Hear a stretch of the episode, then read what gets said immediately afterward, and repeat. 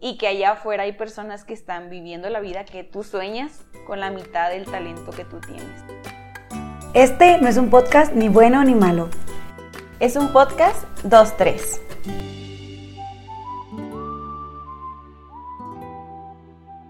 Chicos, ¿cómo están? Una vez más nos encontramos en este maravilloso podcast, ahora con una invitada de lujo que la neta amo convivir con ella, de que últimamente es una gran persona, me hace reír mucho, es muy espontánea. Y la verdad estoy muy feliz de una vez más estar grabando aquí para ustedes algo nuevo, algo chido, algo que nos interesa a la mayoría de las personas en estos momentos, este, a los que estamos pensando en nuestro futuro, ¿verdad? Y en muchas cosas, pero ahí les presentamos el tema. Quiero pues darle las gracias a todos que nos han estado escuchando, porque quería darles las gracias de corazón los que nos escuchan, los que nos han seguido en nuestras redes sociales y para decirles que próximamente nos vamos a grabar. Porque yo sí quiero que nos grabemos, que estaría bien mamón, que vieran nuestras caritas así de que en la pantalla en YouTube y tener una placa y así, cosas, cosas padres. Este, pero bueno, aquí estoy con mi principal, mi principal compañera, Perlita, ¿cómo estás, princesa? A ver, muy bien, gracias a Dios, este, esperamos que pues ustedes también estén muy bien les quiero presentar pues ya de una vez a nuestra invitada. La verdad es que es un verdadero gustazo tenerla aquí con nosotros. Es una persona súper digna de admiración.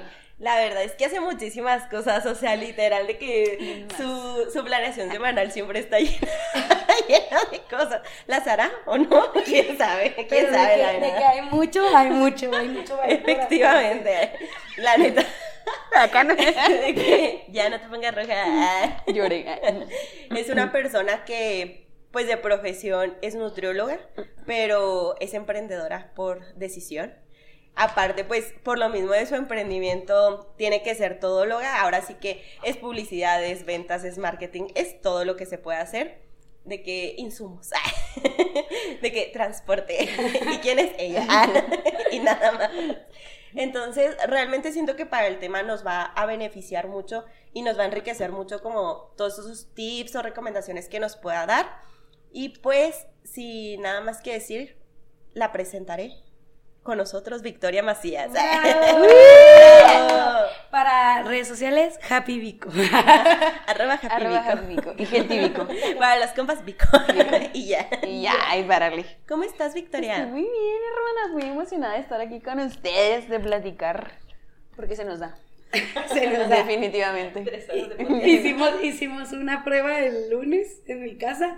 Hombre, o sea, prueba de ver qué íbamos a hablar. Y la neta estuvo muy buena la plática. Muchos temas ahí. Sí. Randoms, pero muy chido. de todo se habló. De todo, muy padre. Sí. Victoria, pues cuéntanos a qué te dedicas, qué haces, cuántos años tienes. Eh, ah, ¿Qué te gusta, qué no te gusta? Pues bueno, yo soy nutrióloga de profesión, ¿verdad? Hace dos años salí de mi carrera y eh, pues justo en cuanto salí empecé, de hecho antes de salir de mi servicio, se terminé la carrera y luego entré a mi servicio y justo antes de salir de mi servicio empecé a emprender. Y pues desde ahí se empezó a dar todo. Eh, tengo 24 años, eh, mido 1,48, soy O positivo. Falta mucha información. La cartilla de vacunación tengo. Tengo todas mis vacunas, gracias Y pues sí, así empezó más o menos como todo, ¿verdad? Saliendo del servicio. Oye, ¿y cómo se llama tu, emprendimiento? Mi emprendimiento se llama Cálido. Le cambié el nombre hace poquito. Por, ahorita vamos a platicar de eso, supongo. de que yo iba a empezar a hablar. Pero sí, antes se llamaba Neutral y ahora se llama Cálido. Ok, ¿de qué es tu, tu negocio? Mi negocio es de postres. Empezó, bueno, sí, empezamos como postres y tiene como un propósito mayor, pero pues ahorita como lo más rentable es hacerlo de postres, de tiramisú en específico. Muy bien.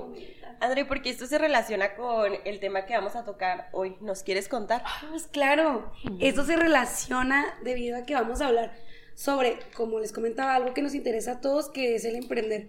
Creo que la facilidad que tienes cuando eres emprendedor de tener una libertad en tiempo y económica que conlleva mucho esfuerzo, obviamente, que no es luego, luego cuando empiezas, que no sale de la noche a la mañana. Este, creo que es algo que nos debería interesar a todos y saber cómo poder empezar, de dónde nace la idea, cómo es el proceso y cómo es el hecho de todo lo bueno y lo malo que tiene de ser emprendedor, vaya. Y siento que Vico es una de las personas que nos lo ha demostrado, que nosotras le hemos visto. Tenemos el placer de conocerla hace rato, este, no tan íntimamente, pero la conocemos hace rato por, por la iglesia. Es que vienen aquí, la iglesia une personas, como ya habían escuchado nuestro capítulo. Diosito une mucha gente. Entonces, la verdad estoy muy emocionada porque a todos nos debería de interesar eso para aprender a tener hasta como el backup de tienes un trabajo estable, arre, tienes un sueldo que, siempre va a estar fluyendo, pero tengo mi lado emprendedor, mi lado de mi negocio, que me genera también y que poco a poco te puede dar como que esa estabilidad económica para ya no cumplir un horario, ser un poquito más libre, pero pues vamos poco a poco y obviamente Vico nos va a contar cómo es el proceso, cómo ha ido y cómo espera que sea en un futuro. Sí. Que le deseamos lo mejor, ¿verdad? Y pues empezamos, no sé, Perlita, que quieras empezar a preguntarle. Pues a mí me gustaría empezar, em, pues primero que nada yo creo que platicándonos cómo tomaste esa decisión de, querer emprender, qué fue lo que estaba pasando en tu vida o pues sí, o sea, qué te dio esa luz para decir, ok, este es el momento de hacerlo. Pues todo empezó justo con el tema del dinero porque creo que a casi nadie se lo había contado así como muy explícito, pero cuando empecé como el servicio, pues obviamente dejé de estudiar. Entonces prácticamente la mitad de mi día se iba en el servicio y para mí era de que muy difícil buscar un trabajo aparte, ¿no? Porque salía realmente muy cansada. Entonces veía como la manera de, de ganar como dinero extra, pero nunca se me prendió el foco hasta que llegó una deuda. Entonces, hasta Arriba que, las deudas. Sí, hasta que llegó esa deuda, como que me empecé a mover, me motivó la deuda, lamentablemente, porque a veces sí pasa. Y me acuerdo en ese momento que mi primera tarjeta era de límite de dos mil pesos. Y yo lo que tenía que pagar era como ese límite, ¿no? Este, y yo estaba bien preocupada porque tenía que juntar como que eso así, juntarlo de que para dos días. Entonces se me ocurrió muy fácil porque así soy yo, muy impulsiva, eh, de un día para otro.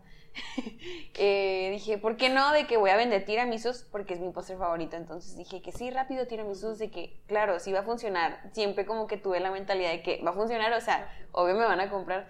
Entonces los empecé a hacer y me acuerdo que empecé como con unas cajitas súper chiquitas, con una galleta de que nada que ver, con una receta también como que me la saqué yo de la mente así de que yo creo. Yo pienso.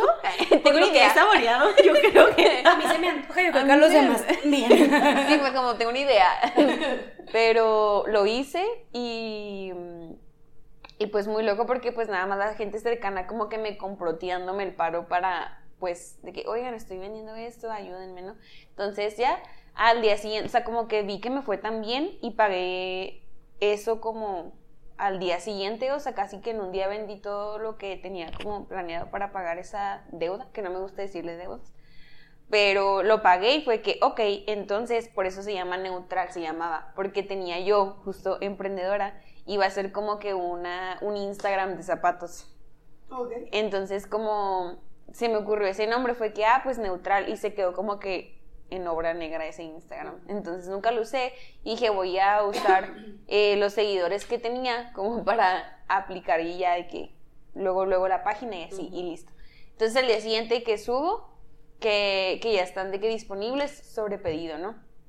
Entonces así empezó y mm, poco a poco como que fui pagando cosas, deudas y como hasta mis gastos personales los empecé a usar como de eso pero empecé así con una receta nada que ver, con insumos nada que ver, los empecé haciendo de que aquí en la mesa de mi casa, o sea, me desvelaba bien cañón haciendo las cosas, empecé, lo empecé haciendo en una licuadora también, o sea, como que todo muy, pues sí, como casero y muy... Y con lo que tenías. Exacto. O sea, de que lo que había te ayudaba y no hay que invertir en nada más. toda la comida de su casa. Ya, de, de que sí, de hecho sí. huevo bien raro. De que no tengo para invertir entonces. De hecho sí, o sea, sí agarraba muchas cosas de aquí de la casa por lo mismo porque pues no tenía como forma de comprar más, me explico. Entonces empecé que con la licuadora, empecé con la vainilla de mi casa, con el azúcar de mi casa, con este, los sartenes, o sea, con las ollas de mi casa, o sea, como que todo aquí. Y empezaba con cinco pedidos, diez pedidos y con la misma receta, ¿no? Como que yo sabía que em, no estaba tan rico, pero pues también sabía que con el tiempo como que iba a ir modificando. O sea, y perfeccionándolos en ese momento fue, hay que actuar, hay que hacer, o sea, y tiene que salir. Sí. Y la gente que es, pues, tu amigo y que te conoce fue como, a hacerle paro. Sí. Y téngale que les gustó. Y fue como, a huevo, güey. O sea, no sabía ni qué estaba haciendo. Sí, no, yo, no sabía, o sea, y como, hasta eso sí he tenido como cierto acercamiento con la cocina, desde siempre. Bueno, sí, creo que sí, desde siempre. Entonces como que también nunca me ha dado miedo de experimentar como que en la cocina, ¿no? Entonces para mí fue que sí, X, o sea, sí la riego de que lo volvemos a hacer. Entonces pues sí, como que empecé así con lo que tenía, con lo que podía y nunca me di como que todo lo que venía después definitivamente. Entonces como que me fue ayudando a sacar esos pendientes y fue, ok. Y así. Increíble. La verdad es que yo siento que lo que te motiva a emprender o sea, como dices, no nos gusta llamarles deudas. Bueno, en ese momento es como que, ah, me imagino algo Bobo Esponja en el cerebro, los que corren y así, siempre que tengo una crisis, imagino que me está pasando eso. Sí. Y digo, y que, güey, tienes que buscar una solución.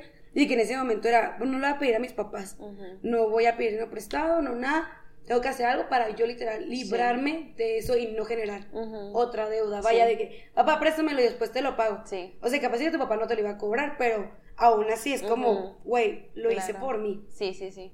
Y luego, bueno, ¿tú le quieres decir algo? Sí. Ah, Uy, lo que, aparte, siento que qué bendición, como que el que tú seas tan aventada. Porque tú dijiste que, uy, yo lo empecé como con una mentalidad de, obviamente se me va a vender de que, porque no se me vendería, o sea, pero la neta, en mi cabeza muchas veces han pasado como estos instintos de, ay, pues chance podría emprender con esto, ¿no? O sea, de que algo bien random, y es como, no, güey, porque no se te va a vender, ah, o nadie va a querer contratar ese servicio de que para qué lo necesitarían si ellos lo pueden hacer. Claro. Entonces siento que pues es algo muy de aprenderte porque no sé de dónde lo saques. Ni yo. Siento que es como tu persona, ¿sabes? Sí, 100%. que es como, no, aquí no le tengo miedo a nada de que a ver qué pasa. Si no se venden, pues me los como. Claro. Y es que creo que también viene mucho de, o sea, y lo he aprendido en el camino, como de, eh, de la autoestima, probablemente que tengo de que puedo lograrlo. Me explico, porque, y creo que también mis papás se han encargado como de reforzar esa autoestima de que sí puedes, ¿no? Porque mm, si de repente si me preguntan de que, oye, ¿cómo te lanzaste o cómo no te da miedo de que comprometerte, pues de que comprando más insumos o de qué cantidades más grandes de, de ingredientes o así, pero como que... ya se fue. ya se fue. Pero siempre he sentido que es parte como de mi personalidad también, o sea, que como esta ventaja de ser muy impulsiva y que también tiene sus desventajas, pero en, este, en esta parte como de emprender y lanzarte, pues es como la super aproveché, ¿no? De que sí, sí puedo y sí me lo voy a aventar y mañana lo hago, ¿no? Entonces lo hice, que creo que también es como la parte más difícil, empezarlo, o sea, de que quitarte el miedo de empezar y como que nunca estuvo la barrera de que, híjole, ¿qué va a pasar si fracaso? Y creo que ahí es súper importante, uno, como persona de que saber disipar los pensamientos intrusivos de, no, güey, o sea, obviamente no vas a poder, aunque te lo propongas y lo hagas súper bien. Y aparte, ya como persona externa, como a un emprendedor, a lo mejor como parte del círculo de apoyo, pues a lo mejor contigo siempre han sido tus papás. Sí. Pero hay gente que a lo mejor y no es la familia, ¿no? Entonces uno como amigo también, como tomarse muy en serio ese tipo de rol, ¿no? De, güey, soy tu amiga Andrea y a lo mejor tú solita no puedes a veces como disipar esos pensamientos intrusivos, pero yo soy tu red de apoyo y yo te voy a decir, Andrea, yo creo en ti, sé que vas a poder de que lograrlo. Porque a veces siento que se nos olvida y es como, ay, pues para qué se lo diría, o sea, obvio ella ya sabe. Claro. Pero a veces no. Y necesitas que alguien te lo recuerde, entonces qué bonito como ser ese apoyo y como ese impulso de, bueno, pues si ya me lo dijo tal persona. que me conoce y si ella confía en mí de que, güey, pues porque yo no podría hacerlo, ¿sabes? Esa motivación totalmente, ¿no? De que a la chingada. Si se puede, va a salir. Y siento que el miedo y la vergüenza, por ejemplo, siento que mucha gente la, detiene, la parte de, güey, ¿qué van a decir? O capaz sí que me sale todo mal, como decía Perla, o de que todo va a estar incorrecto y voy a perder más de lo que voy a ganar. Siento que a veces tu miedo también te frena. Y en tu caso fue como, o sea, tu seguridad al hacerlo. Es como, güey, 10 de 10, ¿sabes? O sea, y es lo que te iba a preguntar también, o sea, ¿qué necesitas como para emprender? O sea, tipo, tú fue como tu motivación, ¿ok? Pues por la deuda, ¿verdad? Sí. Por deber esos dos mil pesos, que ahorita se convirtieron en... no diremos cantidad. Y no yo... cifras, preciosa. Dejemos en dos mil. Ojalá. Ojalá. Es pequeña. ey, no digas eso. Entonces, o sea, aparte de esa motivación como que puedas sacar este un... Hay un problemilla que traías ¿qué más necesitas como que para emprender? O sea, actitud y eso sí, pero em, material, o sea, como, ¿qué es lo que necesitas para empezar? Sí, yo siento que como enfocarlo también en, al principio como que lo hiciste muy espontáneo, ¿no? Pero siento que ya hubo un momento en el que dijiste que, ah, bueno, pues si me jaló, lo quiero seguir haciendo ya como un poquito más formal, o sea, no completamente, pero como que ya me voy a comprometer más y a lo mejor ya no va a ser cuando tengo una deuda, sino una vez al mes o una vez, o sea, en ese momento ¿qué crees que tú necesitaste y crees que la gente necesita como para empezar desde pues cero, tal cual. Sí. Creo yo que, o sea, fuera de la motivación, porque pues es como lo primero, la motivación y tal vez hasta la necesidad en la que a veces nos vemos como en este caso fue como la deuda, ¿no?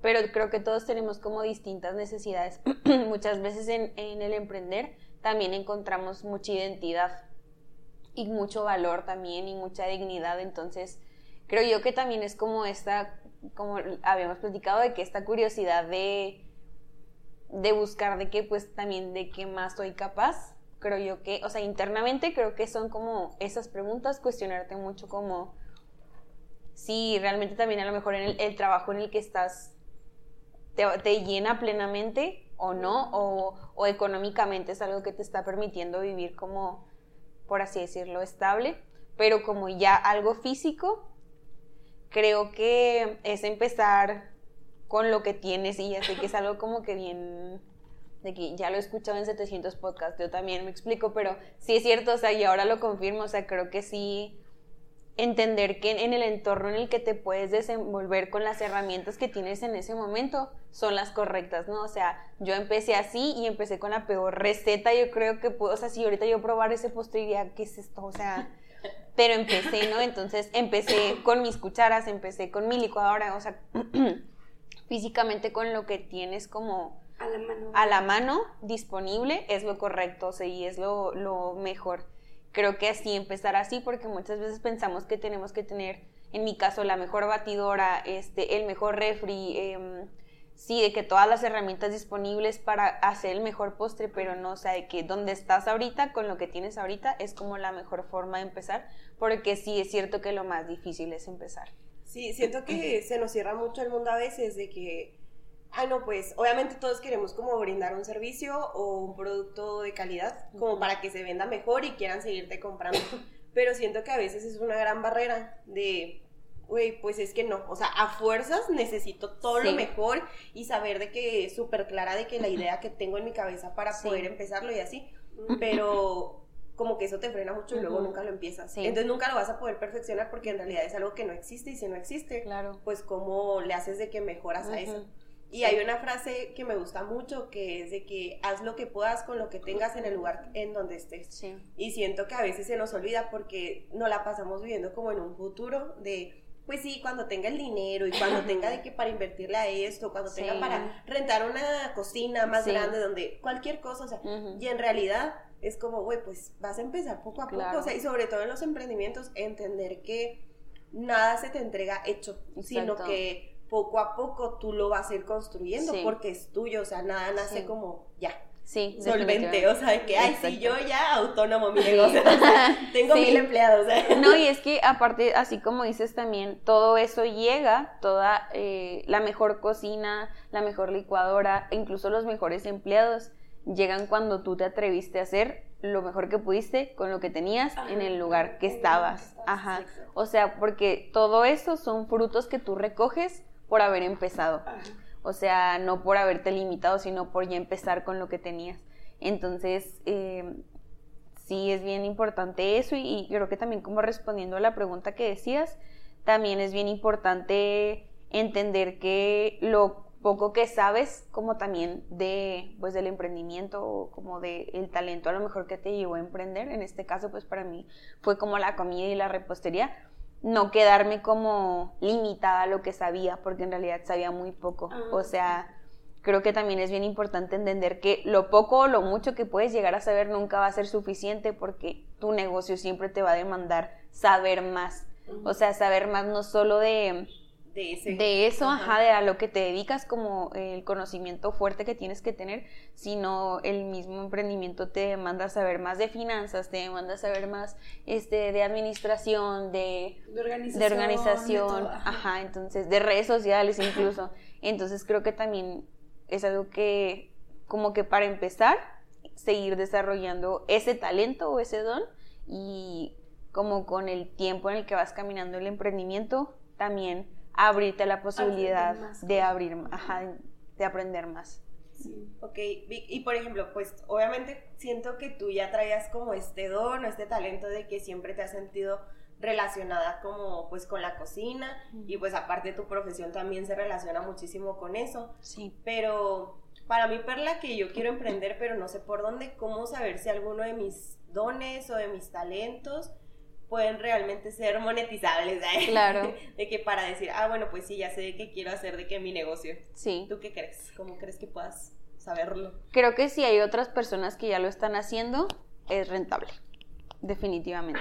O sea, a lo mejor distinto, a lo mejor con otra cara, con otro nombre, con este, sí, otra forma de hacerlo, pero si alguien ya lo está haciendo es porque se puede. Se puede. Y es, y es algo que, la, que las personas pagarían por eso también. Independientemente de que sea, por ejemplo, la venta de comida, ¿no? Que es muy común que es como de los negocios más fuertes que hay, yo creo que en todo el mundo, porque pues todos comemos, ¿no? Pero por ejemplo, si tienes una idea muy innovadora que casi nadie como la ha pensado y la ha llevado como a emprender y vender, creo que también ahí es este importante como aparte de que de comparar si se puede vender o no, como que si es algo muy nuevo en el mercado, preguntarle como justo a tu red de apoyo sí sería como algo que comprarían y consumirían. ¿no? Exacto, ajá. A ver si sí. Sí, o sea, creo yo que sí, si en el caso de que es algo muy nuevo, pero también si en el caso de que es algo más común, pues la respuesta es casi que sí, que sí lo van a comprar y que es algo que va, va a tener como flujo de dinero. Pero también está muy padre como hacer como a lo mejor hasta un focus group de que con tus amigos, ¿no? De que, ok, de que hice este pastel, por ejemplo, eh, pruébenlo y denme sus ideas de que, que, por cuánto pagarían, qué opinan del sabor, ¿Qué le Ajá. Entonces siento que está muy padre porque así también tú te vas quitando como que muchas piedritas del camino de que si la puedes regar o no en el emprendimiento porque ya tienes como la red de apoyo o el focus group que te dice, sabes que mejora esto, sabes que cámbiale esto y así es más acertado tu producto para que puedas ser este, algo muy... Mm, sí, que alguien compre y que pague el precio que tú le pongas también, porque esa es otra. Sí, en, hablando de, ideas y así, yo me acuerdo mucho de los chilaquiles box. Mm, sí. O sea, creo que es una de las personas que cuando yo vi su historia, dije, algo muy común, chilaquiles. Y en una cajita. O sea, ¿cómo se le ocurrió? La neta, increíble de que un día, pues por pandemia, ¿no? por necesidad. Volvemos a lo mismo, ¿no? Que casi siempre la gente que llega a emprender es por eso. Sí. Pero él lo pone así de que necesidad, me gustan los chilaquiles, a todos nos gustan los chilaquiles, yo creo que es algo muy típico mexicano que para empezar te quita la cruda si estás crudo, o si un desayunito dominguero de que el chilaquilito y así, y que lo hiciera muy accesible en una cajita y que al principio costara cincuenta y tantos pesos, para todos era como, Claro. algo bien. Y ahorita es una franquicia, o sea, literal, están todos chihuahuas, o sea, a nivel estado también ya hay, o sea, entonces... Ya hay más oxos, digo, ya hay más chilaquiles, box que oxos. Sí, güey. Sí. Literal, en cada lado, o sea, hay un chilaquiles sí, Entonces, yo me quedo de que, güey, o sea, qué cabrón, de que algo que, como dices tú, no era como que típico de que hubiera, bueno, yo no sabía antes de ellos si había algo así, ¿eh? capaz sí sí, y yo ni cuenta. Pero si no había, o sea, que güey fue como, vamos a una cajita, güey, rápido, salen. Sí. O sea, y que sí fue costeable y que la gente fue como, ¡Ta madre, güey, qué rico! Y ahorita, güey, lo ves y dices tú. Sí. O sea. Definitivamente fue costeable. Güey, literal, o sea, algo tan básico. Claro. Como lo son los chilaquiles. Porque es algo básico y fácil de hacer. Si claro. vamos a lo pues, sencillo de cocinar. Sí. Y de repente, pum, explota. O sea, ¿sabes? Yo así como que lo vi, que wow. Sí. Siento que también como que algo importante es como ponerle algo, o sea, como, ¿cómo se le llama? Como valor agregado de cuál es la cosa que va a diferenciar tu negocio de todo lo que ya hay, ¿no? O sea, porque, ok, si me van a comprar o si me van a contratar para hacerles como ese servicio, pero ¿qué les voy a dar yo diferente al resto como para que quieran venir conmigo en lugar de acudir a otra persona que hace exactamente lo mismo, ¿no? Sí. Entonces siento que justo ahí viene como el inyectarle cierto propósito o cierta alma. Siento que es un valor agregado que la mayoría de la gente no lo ve a simple vista. Y también, obviamente, el valor agregado puede ser algo más físico, ¿no? O sea, en este caso de que, pues, que fueran de que encaja, o sea, de que los chilaquiles que pudieras llegar, que te lo pudieras llevar y comer de que donde tú quisieras. Sí. Pero, por ejemplo, en el caso de tu negocio, ¿cuál crees que es ese valor agregado o ese propósito o esa alma que lo convierte en güey, quiero ir a comprarle a Vico de que un postre específicamente a ella en lugar de a cualquier otra repostera que esté a mi alcance. Sí. Pues creo que, bueno, para empezar, creo que sí es bien cierto eso que dices, que aparte que sea costeable y como factible y rentable, también tiene que ser algo que, que te diferencie de otro negocio, ¿no? Que de entre todos los cafés que haya, que de entre todos los súper que haya, quieras ir a ese. Muchas veces es por eh, la ubicación geográfica, por los precios o pues cualquier cosa que te lleva a elegir en ese momento ese lugar, ¿no? Y creo que es justo eso, porque hay lugares y hay eh, negocios y hay servicios y hay productos que te ofrecen algo que muchos otros no. Y en este caso, pues a veces es como justo el propósito o el alma o lo que quiere venirte a demostrar como ese producto o servicio. En mi caso, pues creo que viene muy de la mano del, propósito que yo tengo como alrededor de toda la comida, ¿no? Que como lo voy a medio resumir, que fue cuando estaba eh, haciendo mi servicio en la casa del migrante. Yo sí sabía que me quería dedicar como a al área de la comida porque pues estudié nutrición, pero no, no realmente sabía cómo que a qué giro o a qué rama de todo esto. Pero me acuerdo mucho que a mí me tocaba hacer la comida como de, del comedor, ¿no? De las personas eh, que estaban como en situación de, de, de migrar. Entonces me acuerdo mucho que me tocó muchas veces dar como un platillo a personas que llevaban mucho tiempo sin comer y como que sobrepensando esto, decía, probablemente este sabor le está recordando a su casa o probablemente este sabor lo está haciendo sentir como la tranquilidad de que por fin tiene comida otra vez o la, como el gusto de wow, algo calientito, ¿no? O sea, como las veces que nosotros, y que es psicología en la alimentación, ¿no? De que las veces que nosotros nos comemos como nuestra comfort food, de que la sopita o el sandwichito que nos hace nuestra abuela, como que todo este significado emocional que tiene la comida para mí tiene mucho peso y era algo que yo tenía que también como irle a demostrar al mundo, ¿no? De que, hey, vean que la comida también tiene un peso muy emocional y no como el peso solo de saciar nuestra hambre como física, sino también emocional. Entonces para mí era como muy bonito verle las caras a las personas dándote un gracias que a lo mejor, y les digo, es la primera comida que recibieron después de mucho tiempo. Y que a lo mejor y no era una comida que estaban acostumbrados a comer porque ellos no comen ni chile colorado, a lo mejor ni carne, res o todo esto. Y era lo que nosotros les podíamos ofrecer y ellos aún así lo consumían por el hecho de que era solo comida, ¿no? O no sé, un mundo de pensamientos que podían estar pasando, que para mí empezó a tener como mucha curiosidad, me empezó a hacer mucho ruido como todo el significado y el valor que tenía compartir los alimentos. Entonces, eh, empecé a hacer los postres, digo, como por esta necesidad, esta a lo mejor carencia y a lo mejor hasta carencia de sentido, ¿no? Eh, pero justo como que junté mucho mi propósito que era hacerle como saber a los que estaban a mi alrededor o comunicar a las personas que quizá quieran escuchar que los alimentos tienen también el propósito de unir y como la comida como tal, que casi siempre es como la alimentación es como un motivo también de reunión social, cultural, entonces como que yo decía, yo quiero irle a decir a todos que eh, un pastel te reúne, me explico, que compartir un café como lo que estamos haciendo ahorita también es un momento de que para profundizar, para compartir nuestras emociones o simplemente tener una plática pues en donde puedas ser tú y hablar de cómo te sientes y o no, me explico, o sea, solo compartir. Entonces, como que a mí me hacía mucho ruido eso y decía, yo no solo lo siento, o sea, no solo me encanta esta idea, sino quiero ser instrumento para llevar eso. Ajá.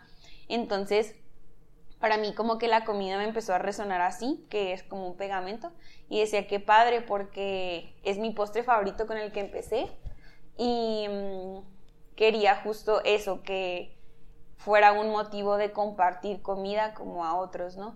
Entonces así em, empezó como el, el alma de mi negocio, que creo que es como un bebecito, que ahorita realmente, o sea, honestamente yo me siento en pañales en el emprendimiento, pero lo que justo me hace sentirme como tan firme y tan fuerte en, en lo que tengo es porque no es un negocio vacío, porque tiene ese propósito de unir.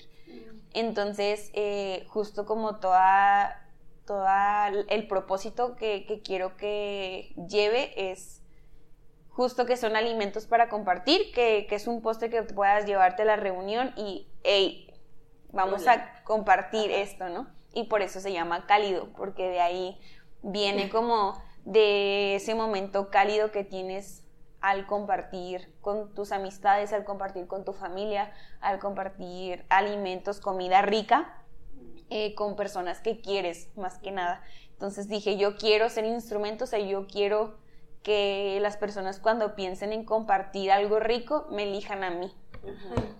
Entonces, ese era como, ese era y ese es mi propósito hasta ahorita, ¿verdad? Porque puede cambiar. Bueno, creo que esa es la base, de ahí no se va a mover, pero... pero puede seguir agregándose cosas y puede seguir creciendo y teniendo ideas diferentes en el proceso, ¿no? Supongo. Sí, y, y, la verdad es que sí, creo que hasta hoy he cumplido como ese propósito, em, porque casi siempre me hablan como, normalmente me piden como tiramisús chiquitos, pero también me piden muchos tiramisús grandes y justo para compartir. Entonces como que digo, qué padre, o sea, porque yo sé que los llevan a momentos especiales, o sea, para mí que digan de que, ay, fue para mi cumpleaños, o fue que para Navidad, de Navidad también me hablaron mucho, y dice yo, qué padre, o sea, de que yo estuve, ahí, o sea, una parte de mí estuvo cenando ahí, ¿me explico? o sea, sí, sí, justo, o sea, una parte de mí estuvo ahí inconscientemente, como que estuve como presente en esa mesa, me explico, o en Navidad, o en los cumpleaños de que, que también son motivos como de celebración y de reunión, mi marca como tal y yo estuve ahí, me explico, la esencia como de mi negocio estuvo ahí. Entonces para mí eso tiene mucho valor y creo que les digo, me siento en pañales en muchas cosas, pero que para mí como que sea tan firme este propósito, como que abre mucho camino a todo lo demás, que sé que se va a ir acomodando, entonces. Sí. Pues sí, siento que más con un postre porque normalmente como que igual y la comida, hay veces que hasta anda súper apurado así y nada más como que ya para saciarme, ¿no? O sea, y continuar con mi día, porque pues disfrutas. Ajá, o sea, solo es como... Ah, pero como que el postre en sí, siento que es un momento un poco más relajado. Y yo siempre digo que aunque esté súper llena, siempre intento comer postre, porque el postre no es para la panza, es para el corazón. Y es como que un momento de que pues lo acompañas con un café o algo, y es como, ah, ok, ahora sí como que vamos a terminar de cerrar nuestras conversaciones, o a lo mejor y ni platicamos, pero ya en este momento, que no estamos como súper pues atragantándonos de comida de todo lo que hay. El y la papa al mismo tiempo. Ah, oye, pues no puedo hablar.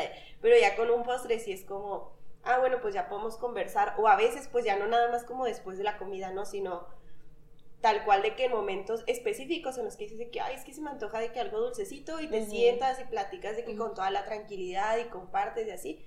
Entonces siento que no solo fue el encontrar como, ay, pues la comida, ¿no? Y quiero que por medio de ella como que compartan, sino también el hecho de que sean postres como que pues aporta muchísimo más a ese objetivo que tú tienes para con la comida. Entonces, Y sí, siento que es súper importante que en sí los negocios tengan este tipo de, de propósitos inmersos en ellos, porque luego, pues así como como todo en el mundo, ¿no? Cada vez es más superficial. Es que a eso iba, cuando quieres solo monetizar, es peor. O sea, yo siento que es cuando muchos de los emprendimientos caen. Porque solo buscas el monetizar y solo buscas como que quiero generar. Sí. Y no le das un sentido literal, real al negocio que estás haciendo. Sí. Entonces, eso tiene mucho que ver en la esencia que tiene tu negocio hacia las demás personas. Sí. Es algo que te deja marcado. Es como hablábamos otra vez de los, las cafeterías locales. Vamos a, porque vas a una cafetería local, el ambiente, la, la, temática, el contexto, sabes la historia, sabes, aparte la comida, sientes que, volvemos a eso, o sea, es un abracito para el alma. No vas como a un resta común, de qué tipo, no sé, chilis, o sea, de que vas por la hamburguesa, las papas y así, de que chinga, o sea, cuando vas ahí a un cafecito, vas a un lugar así, más local, es como la parte de, ah, mi tiempo, voy a intentarme platicar, a chismear, o voy a hacer tarea, o voy a estudiar, voy a, hacer, a trabajar, y siento que es esa calidez que le das. Y que tú tengas eso como principal objetivo, yo creo que es lo que te ha llevado hasta ahorita a formar lo que es cálido. Y lo que va a hacer, obviamente, ¿verdad? Pero sí, siento que si tú tuvieras tu cualidad de solo monetizar, de que, a huevo, pagué mi deuda, sí. pagué mi deuda y todo me quedó para los chicles. Claro. Y lo de que, a huevo, vamos a generar más, generar más. Creo que ese es el como que el regalito que te da el emprender y el hacerlo de corazón, que es cuando monetizas, te va chido y dices tú, ah, algo bien, pero que no pierdes esa esencia y que no te dejas llevar por el hecho de monetizar. 100%. Entonces, estoy súper feliz de que tengas eso como objetivo y que te haya llamado la atención debido también a tu servicio, de cómo dar ese abracito a la gente con, con, pues bueno, con tu marca, ¿verdad? Sí. Y pero yo tengo una pregunta, eh. o sea, tú estás ahorita con los postres, pero tienes un proyecto, o sea, a futuro de, hacerlo o cómo. Sí. Cuéntanos. Eh, cuéntanos, Victoria. ¿Cuál es el futuro de Cálido? bueno, o sea, como diciendo un poquito de la esencia, como en los lugares, se nota mucho cuando un lugar tiene, cuando es por el dinero y cuando realmente es como por un propósito, porque todo lo que es el lugar, o sea, como el físicamente el lugar, cómo actúan los eh, colaboradores del lugar, eh, es desde la base del propósito, ¿no? O sea, se nota luego, luego. O sea, yo he entrado en lugares en donde tienen como esa esencia de que sí, tienes toda la razón. O sea, aquí se respira como la esencia, el propósito del lugar y he entrado a lugares como muy fríos, muy vacíos, que dices tú de que hasta cómo te sirven, te atienden, es justo por eso, solo como a lo mejor por dinero o por... Que lo hicieron por hacerlo. Exacto. O porque muchas veces ya como les digo, las empresas grandes ya están como que muy estandarizadas que se pierde justo esta calidez de atenderte con la tranquilidad, de servirte con la tranquilidad, entonces sí es bien interesante ver como la ausencia, pero también la presencia como de estas cosas. Pero por ejemplo, bueno, para cálido siempre también fue la idea yo siempre, yo siempre, siempre, siempre quise que quería abrir un café. Siempre, o sea. Pues Data nos acaba de hacer un café. Sí. A todos mis invitados nos hacer un café. Justo por lo mismo, porque es también hasta como mi lenguaje del amor, o sea, de que te recibo, de que te invito, ¿no? O sea, es mi forma como de hacerte saber que aquí está, de que eres bienvenida. Esta casa. La Andrea está ahí sentada. Sí, de que ya pagas renta, mi reina. mi niña, se paga. Este, pero sí, justo como que quería abrir un café y muy loco porque esta idea pues siempre ha sido, yo creo que desde que estaba a principios de carrera, ¿no? Pero como que fue como, sí, sí, de que la idea, o sea, nunca supe cómo iba a empezar, nunca supe el, valor de las cosas, de que cuánto cuesta tener un establecimiento, todo esto. Pero siempre fue como, sí, sí, jiji, jaja. Entonces llega esta oportunidad como de empezar a vender y de empezar como a tener, no solo de vender, sino como empezar a tener una marca, ¿no? Que respaldara como a lo mejor ya todo este propósito que me ayudara a empezar a caminar hacia ese café. Me explico, entonces yo empecé con tiramisús, pero dije, eh, es más fácil entregar postres a domicilio que cafés a domicilio, ¿no? Definitivamente, porque es más común pasar por tu café, ir al lugar por tu café. Y si es más común de que sí pasar por tu postre o írtelo a comer sentada, pero también ya se usa cada vez más de que pedidos a domicilio o pedidos con anticipación. Entonces como que dije, ¿por qué no? Voy a empezar así, porque a final de cuentas el modelo de negocios que tengo ahorita puede cambiar y de hecho tiene que cambiar y va a seguir cambiando. Pero la idea es eso, la idea siempre fue como abrir un café y empecé así, ¿no? Y justo como no solo es la idea de abrir ese café, porque yo lo tengo tan visualizado que hasta, hasta eso es como muy loco, porque ya tengo visualizado perfectamente los colores que quiero que tenga, o sea, como también soy muy soñadora, entonces nunca he batallado para imaginarme las cosas. Yo creo que también es parte de porque todo se ha sincronizado tan fácilmente, porque yo no es expectativa, sino tengo mucha visión también de cómo quiero que se vean las cosas, ¿no? Y persigo esa visión. Entonces, este, sí, es como la idea es un café, me lo imagino perfecto, como cálido y en tonos cálidos, la gente cálida que te recibe, justo que es a lo mejor como que todo esto que se pierde en un restaurante de comida rápida o así, eh, que te sirvan tu café caliente, que te sirvan tu comida caliente, recién hecha, como justo con todo este amor y este propósito también que tiene la comida, ¿no? O sea, eso. Y el entorno como tal también puedo imaginármelo porque quiero que sea un entorno en donde también sea un lugar en donde puedas ir a aprender. Entonces, por ejemplo, me gustaría mucho que fuera un lugar en donde hubiera pláticas, en donde hubiera como círculos a lo mejor de, de, lectura, todo esto. sí, justo, o sea, como que lo veo. de que, a ver, ¿de quién es el negocio? Qué emoción, me imagino. Sí, justo como todo esto que, o sea, no, no quiero que sea solo un café en el que te puedas ir a sentar y ya, sino también como, justo porque estoy como muy así, que, y que sigue, que sigue, que sigue, como que me imagino justo un lugar que se aproveche 100%, como que también sea para ayuda para otros. Que sea útil. Que sea útil, exacto. Que, esté, o sea, que ayude al crecimiento de las personas. Sí. Y también pues siempre lo he dicho y como que Dios ha sido parte fundamental de este proyecto porque creo yo fielmente que Él ha sido quien puso como este anhelo en mi corazón, o sea, esto no es mío y tampoco todo lo que ha pasado a favor de esto tampoco ha sido por mí, o sea, porque no, no puede ser por mí esto, me explico, porque han pasado tantas cosas tan grandes que hasta podría decir que han sido un poco imposibles para que esto se cumpliera como tan, sí, como tan sincronizado, que digo, esto es más un sueño de Dios que mío, yo solo como que estoy bajando todo eso, ¿no? Y también me gustaría mucho que, por ejemplo, fuera un entorno donde se pudiera eh, estudiar la Biblia, todo esto que, que, digo yo, que son cosas que yo hago con una naturalidad, ¿verdad? Que también me encanta compartir. Entonces digo, también quiero que ese sea como un punto fijo en donde tú puedas encontrar también a Dios ahí. ¿Me explico? Porque pues también es para un lugar que como es sueño de Dios antes que mío, también necesito que sea de bendición, ¿no? Entonces, eso también como que para mí tiene mucha es, como muy importante. Entonces, más o menos así me lo imagino. No sé en cuánto tiempo y en realidad no quiero ponerle tampoco como una fecha. Porque les digo, yo siento que ahorita estoy apenas empezando a darle nombre a mi marca y sentido a mi marca, pero sé que va a pasar. O sea, sé que es algo que va a pasar, así como la vez que dije, sé que se me van a vender todos, sé que va a pasar definitivamente. Se vendieron todos y ahora próximamente Cálido Chihuahua. Cálido. Entonces, pues así es como lo tengo eh, planeado. Planeado, ajá.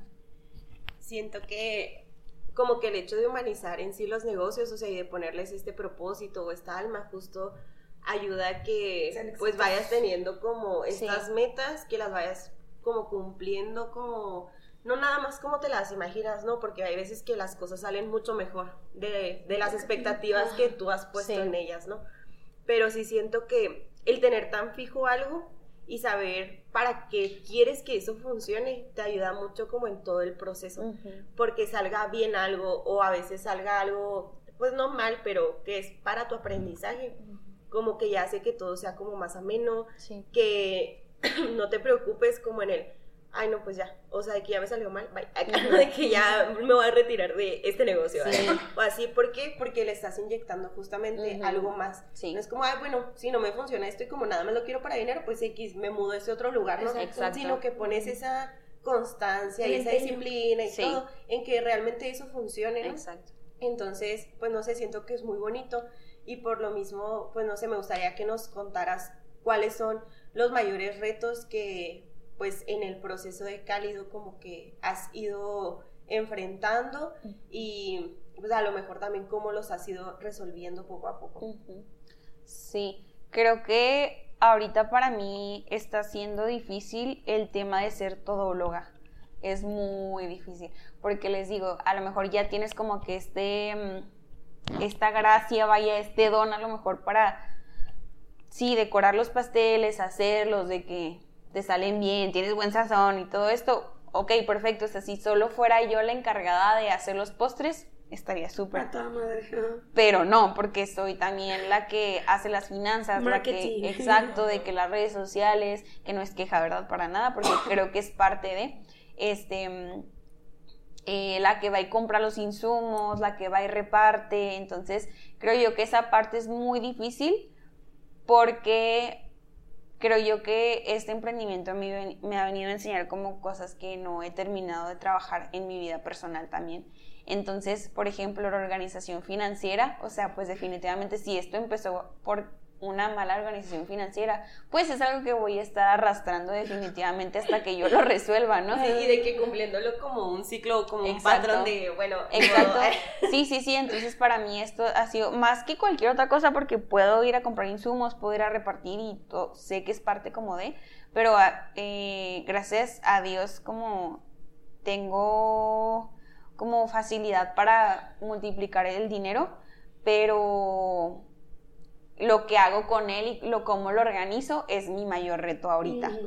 Porque sí es, es eh, difícil, sobre todo estoy viendo que es difícil como costear los postres porque no es tan sencillo como costear un producto que ya viene hecho, ¿me explico? Sí, sí, claro. O sea, exacto, o sea, no es lo mismo. Como comprar un pay en Costco y luego llevarlo. Exacto, ajá. Sí, o sea, para mí ha sido difícil porque también justo son productos que yo compro los insumos desde cero, o sea, entonces para mí ha sido difícil como, número uno, costear y ver si estoy sacándole como realmente lo que es. Eh, número dos, como la organización financiera y aparte creo que los retos como más importantes también es como también esta demanda que tiene un emprendimiento, que hay días que es, puedes tomarte todo el día como estando ahí y el día siguiente no tener ningún pendiente, ¿no? Entonces eh, también es como una vida en donde cuando decides como emprender, eh, en mi caso, es una vida como con muchos picos, o sea, eh, un día muy ocupado y un día a lo mejor 100% libre, un día te tienes que levantar muy temprano, entregar ese pedido en específico, otro día nada, entonces es muy variado y justo como acostumbrarte a lo mejor y a este tipo como de estilo de vida que puede llegar a ser como mucho de fluir, es complicado y más a mi Victoria, que necesita mucha estructura porque soy como una gallina sin corral, me explico. Entonces, yo suelo ser muy, o sea, yo suelo ser como que muy libre, entonces. me imagino, güey. De, hecho, sí les sé ser como gallina. Pero, o sea, sí, sí, yo realmente no tengo estructura, batallo mucho para ser una persona proactiva, este, y no procrastinar. Entonces, también es uno de los mayores retos que he tenido como en el emprendimiento, como que he tenido que fluir más, incluso soltar muchas cosas, muchas emociones, este, como romper mucho con un horario, es como que eh, alimenta esta, a esta gallina sin corral, me explico. Entonces ha sido difícil, pero eh, está potente. Para mí, como esas áreas de oportunidad, a mí en la vida como que me han ayudado a generar como nuevos talentos. O sea, a ver, me explico con un ejemplo. Eh, de que yo soy una persona muy desorganizada y la mayoría de la gente piensa que soy todo lo contrario. Pero porque en realidad, o sea, yo llego a un punto, tipo, que yo creo que como en bache, que me di cuenta de que realmente mi cerebro no me daba para planearlo todo en mi cabeza. O sea, que no podía simplemente dejarlo de que ahí diciendo, sí, ya sé que mañana tengo cita con el dentista y pasado tal cosa y así. Entonces siempre terminaba por incumplir cosas o hacía todo el último momento. Y realmente en mi vida eso me generaba muchísima ansiedad, me sentía súper mal, sentía que era como, pero la pues no manches, o sea, se trata de que pues vivas feliz, ¿no? Ah, estés tranquila, güey, no que te genere más pedos. Claro. o sea, que, que, lo que hagas como que te haga feliz y no te está haciendo feliz, no porque eso en específico no lo hagas, sino por cómo lo estás manejando.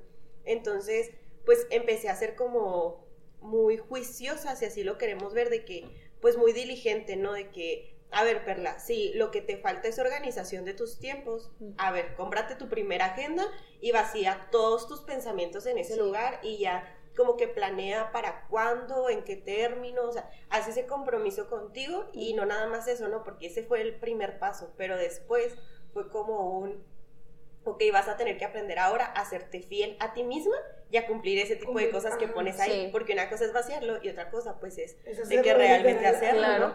Entonces ya era como, bueno, otro reto y así, y siento que pues me obligó mucho a llevar de que una agenda, o sea, de que si no lo puedo, de que lo vuelvo a apuntar en algún lugar como físico, pues bueno, más bien como en una libreta tal cual, de que pues mínimo en el celular o algo. Y siento que al pasar del, de los años, eh, como que eso mismo que era para mí una super falla, de tanto que lo he ido trabajando, la gente a mi alrededor piensa que soy todo lo contrario. Pero en realidad no. Entonces siento que la mayoría de la gente ve ciertos efectos de su persona como pues como algo malo, ¿no? De que no, pues es que si no tengo esto, pues ya, nunca lo va a tener, o de que soy una persona súper impuntual, de que ya, así soy, de que nunca jamás lo voy a poder cambiar.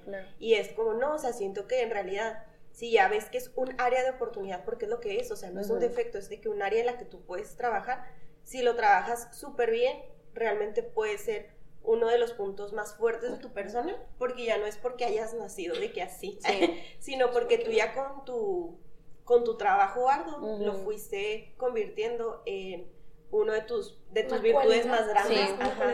Entonces, siento que igual en un emprendimiento como que son cosas que uno puede ir adaptando de, ok, yo ya sé que a lo mejor sí me puedo organizar o que sí me sale súper bien como esta parte de la producción o comprar los insumos y todo, pero no sé, que financieramente no soy la mejor persona, ¿no? De que se me van las cabras y de la nada termino gastando más de lo que gano. De que, ay, bien curiosa. Ay, bien así De que, ay, me quedé sin, de que ya sin dinero para los insumos, ¿cómo este le voy a hacer? se acaba el podcast, está sacando fibras.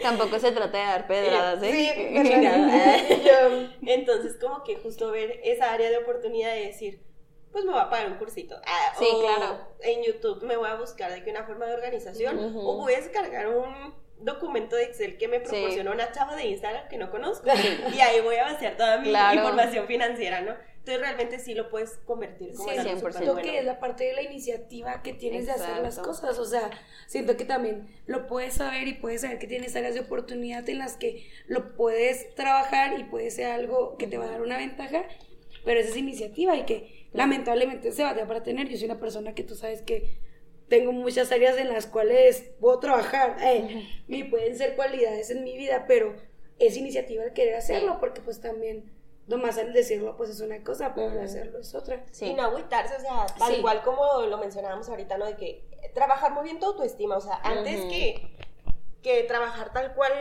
tu negocio, tu emprendimiento o así, todo viene de adentro y también tú estés con tu persona es lo que vas a reflejar en tu escuela, en tu emprendimiento, en tu trabajo, en tu profesión, lo que sea, ¿no? Entonces es un, güey, no significa que el que no sea perfecto está mal, sí. sino voy a ser como, pues buena conmigo y paciente y bondadosa como lo sería con cualquier otra persona y me voy a dar cuenta de que no hay problema, o sea, de que lo, se puede trabajar y si no eres perfecta, igual no hay ningún problema, o sea, nadie lo ve. Sí, Entonces, dejar de ser como tan duro. Exacto, y sabes, creo que a veces no tenemos ni la conciencia de saber en qué no estamos como trabajando tanto, hasta que te llega o una pareja, o un amigo, o un trabajo, o un emprendimiento, que pues funciona como un espejito para decir, estas son las áreas de tu vida que traes este, eligiendo con, como, sí, que traes como arrastrando y que no has trabajado y que hasta es un regalo como que esté ese recordatorio ahí para avisarte de que esto lleva rato sin resolver, toca resolverlo hasta para como tu evolución personal, ¿no? Y sí es muy interesante porque sí creo que ha venido como a mostrar muchas áreas justo como que están ahí, ajá, y que a lo mejor hasta eran como un punto ciego que yo no veía hasta que empezaron a pasar constantemente, que me fui dando cuenta que era una piedra que llevaba mucho tiempo ahí como tropezándome con ella, ¿no? Entonces es bien padre también como verlo con estos ojos de que, oye, pues es hasta un regalo, ¿no? De que decir, qué importante porque si no fuera visible yo no sabría en qué trabajar, ¿no? Y mm, justo como dices, que creo que es otro de los regalos como emprendedora que puedo decir, que te tienes que perdonar muy fácil y muy rápido, porque en el negocio, en un negocio como ajeno, trabajando como colaborador, es bien fácil regarla, pero cuando es tu negocio, es bien difícil porque ya es el dinero tuyo que está invertido que puedes perder, es la marca que está como a tu nombre que puedes como poner en riesgo, entonces también creo que es como uno de los de los skills, habilidades que se que se van como teniendo en este proceso que te tienes que perdonar muy fácil y no puedes ir cargando con una mochila de, de culpa de que si algún día la regaste de una forma u otra, pues de que ya, sí, o sea, sí es como, ok, pero fluye y avanza y arregla, ¿no? Y resuelve porque si no te vas a quedar como viendo Solo en el error. Exacto, como en un loop de estar volteando al pasado y chin, la regué, que es como, ok, ¿por qué la regaste? ¿Cómo lo resuelves? Avanza y no lo vuelvas a repetir. Entonces, que creo que es lo difícil, ¿verdad? Porque pues muchos nos quedamos como que en ese aprendizaje constante de no regarla y no regarla. Pero también justo eh, como estos lugares en donde se siente la o sea, sientes que no estás fluyendo tanto como la puntualidad, a lo mejor el dinero, la organización, creo que son áreas este, en las que tienes que prestar más atención porque es las que te están de cierta manera deteniendo a ser la persona que tienes que ser, ¿no? Porque, por ejemplo, no sé, todas somos como a lo mejor, al menos supongo que una de ustedes tiene como que una habilidad que dices tú, aquí fluyo fácil. O sea, que dices tú de que... Conocer gente random. Exacto, o sea, que a lo mejor dices tú de que, ok, soy súper extrovertida, o sea, fluyo muy rápido aquí, pero... Sí, eso es Exacto, o sea, y no le prestas atención a eso porque no es algo que tienes que trabajar, porque está en ti, ¿no? Pero todas estas cosas que no están en ti y que no fluyes y que a lo mejor y necesitan cierto esfuerzo doble, triple de ti, pues son las que te vienen a enseñar como esta, no debilidad como tal, sino como esto a lo mejor que hasta en tu infancia no desarrollaste, que ahorita no te hacen como un adulto tan proactivo, responsable, funcional, ¿no? Y que también creo que está bien padre porque eh, ahora les digo como en el emprendimiento es algo como es tuyo, o sea, es 100% tuyo, te toca responsabilizarte sí o sí, ajá. Un bebé, sí, o sea, ya no va a haber exacto, exacto. sí, sí, porque ya no hay nadie que te vaya a resolver que y backup, que sea tu respaldo, Exacto. Y por ejemplo, también algo bien importante que creo yo que también agradezco mucho ser todóloga, o sea, sí es una como un poquito de desventaja, pero también es una ventaja porque si tu emprendimiento, supongo que todos los que están emprendiendo quieren que su proyecto crezca y que después puedan como delegar actividades y tareas que ya después no vas a ser tú la que se encargue de las finanzas, no vas a ser tú la que se encargue de redes sociales, sino ya vas a empezar a delegar y vas a contratar a personas que estén 100% eh, entrenadas, dedicadas y capacitadas para que hagan eso, pero tú ya sabes cómo hacerlo. Entonces, eso es bien importante porque si no sabes nada de finanzas, te va a llegar un contador que te va a hacer un que te puede hacer exacto que te puede exacto entonces creo yo que también es bien importante tener estos conocimientos porque también te hace ser la líder capacitada que tienes que ser para que sea como la cabeza de tu proyecto no porque si algún día te falta. Exacto si algún día te falta tú sales sacas de que el problema no o justo eso para que tengas perfectamente la visión de cómo quieres que se vea hacia abajo todo. O sea, mis finanzas quiero que se vean así porque yo un día batallé y me la rifé y ahora si yo las dejé así, espero que alguien mantenga ese orden en las finanzas, ¿no? O en las redes sociales de que tengo la visión, yo las hice así, quiero que se vean así, o a lo mejor hasta que me sorprenda, me explico la persona que está 100% sí, porque ya estás contratando a personas eh, que en teoría se dedican a eso, entonces ya es un ah, bueno, lo va a mejorar, ¿sabes? O sea, ya no esperas que pues lo perjudique como tal, entonces también a ti te ayuda como a tener un perfil de qué tipo de persona realmente quiero, porque pues muchas personas pueden ser de cierta profesión, pero a lo mejor no todas se acomodan a lo que tú quieres y esperas en tu negocio. Sí. Y también, o sea, creo que es súper admirable de que los negocios, sobre todo pues locales, ¿no? En los que ves al jefe sirviendo de que el café o siendo, por ejemplo, yo lo veo mucho de que sobre todo en cafés, ¿no? De que eh, siendo el barista y que es el que sabes que es el jefe, el que se supone que es el dueño, pero no le tiene miedo a decir, ah, no te apures, este, no sé, por alguna razón no pudo llegar la persona de estas horas, yo me la aviento, te saco el trabajo exacto, y las capacidades de hacer todo. exacto, y que no solo saca el quite, sino está feliz de hacerlo. Exacto. Porque, sabe hacerlo y es suyo. Ajá. De que todo es para su bien igual. Exacto. Y tú sabes en todas las áreas en las que lo puedes ayudar. Exacto. Y qué miedo no saber hacer algo de esas cosas que, porque en un emprendimiento o en un negocio todo importa, al final uh y al cabo, ¿no? O sea, entonces qué, qué peligroso es el no saber hacer algo y que en algún momento sea una deficiencia, ya sea porque la persona te renunció o pues por cualquier cosa, o sea, o resultó que no era la persona que tú creías que era y todo mal, ¿no? Entonces, si no sabes hacerlo, o sea, mínimo pues algo básico, ¿no? Con lo que tú mantuviste tu negocio al inicio. Sí. Pues ya, o sea, de que va a ser como no va a ser solo una piedra de tropiezo, sino que va a ser una montaña que no vas a poder pasar. Sí. Entonces, si realmente quieres como cuidar y todo, primero tienes que aprender a hacer todas esas cosas que son fundamentales. Exacto. Y puede haber áreas que a lo mejor y no lo son tanto, pero pues que ya se van a ir dando con el tiempo, o sea, entender eso, ¿no? que las cosas empiezan a lo mejor pequeñas y poco a poco se van haciendo un poco más amplias, más grandes, pero todo con su debido tiempo y con sus personas y todo, o sea, incluso si en algún momento te das cuenta de que ya puedes aceptar como inversionistas y que realmente como pues puedes generar eh, utilidades para más personas y así, pues ya también eso te ayuda mucho con el perfil de las personas que quieres que toquen tu negocio, o sea, que sea tu socio, que sea el que te ayude y todo, y que obviamente pues también reciba de ahí, porque pues esa es la finalidad, yo creo que de cualquier emprendimiento, como tener esa visión de que en algún momento sea más grande, claro. que a lo mejor ya no sea solo un local, que si pueden ser más, que si ya es como una empresa tal cual, ¿no? Y que buscar que también con ese como, como aportaciones de otras personas que a lo mejor van a ir llegando conforme pasa el tiempo, eh, van a poder inyectarle lo mismo que se le inyectó al primer local o al primer servicio, pero ya como en grande. En grande. Magnitud. Sí. Y pues sí, yo también tengo acá, ¿no? Pues la neta, chavos, es que vamos a apoyar a Vico en esto y yo quiero ser tu empleada. Eh, me contratas, por favor, en claro el no. Ma, o sea, no sé cocinar ya sí, pero puedo ser cajera. Claro. Vas a hacer muchos amigos.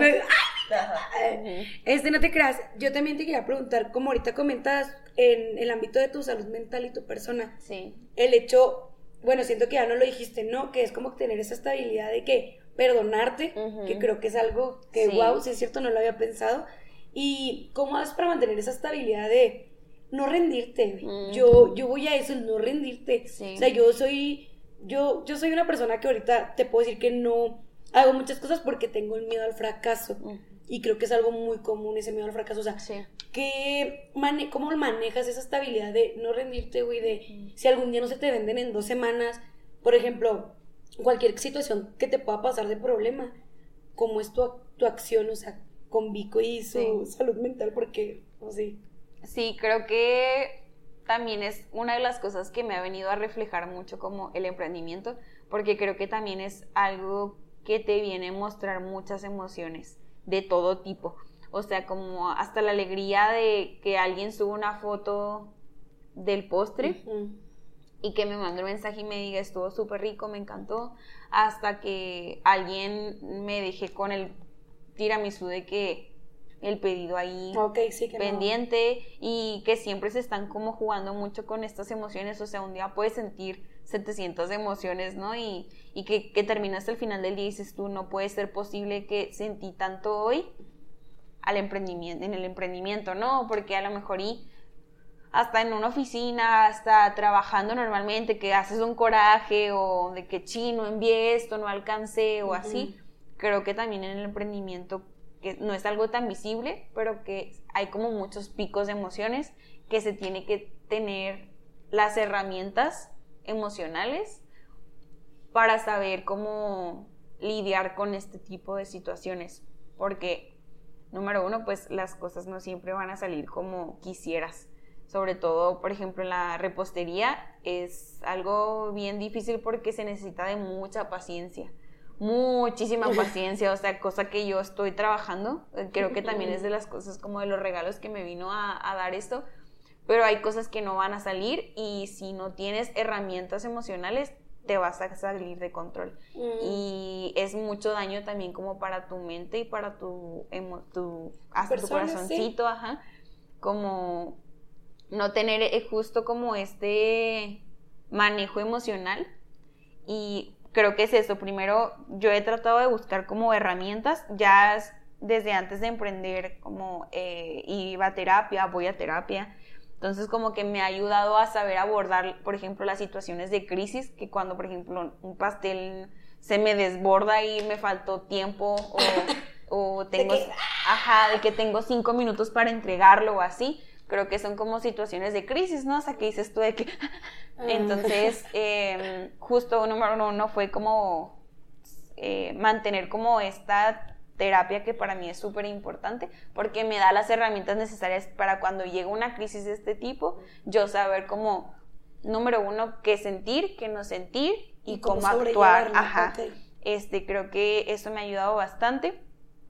Eh, entender que también que es como darle espacio al error, 100% como que es justo, es como viene del miedo al fracaso, ¿no? O sea, nos da miedo errar porque errar es igual a fracasar, ¿no? Pero como que también toca mucho resignificar el error y decir, me pasaba mucho de que, ok, muchas veces me llegó a pasar, por ejemplo, se me rompió un horno en la mano, de que se me rompió el vidrio del horno en la mano.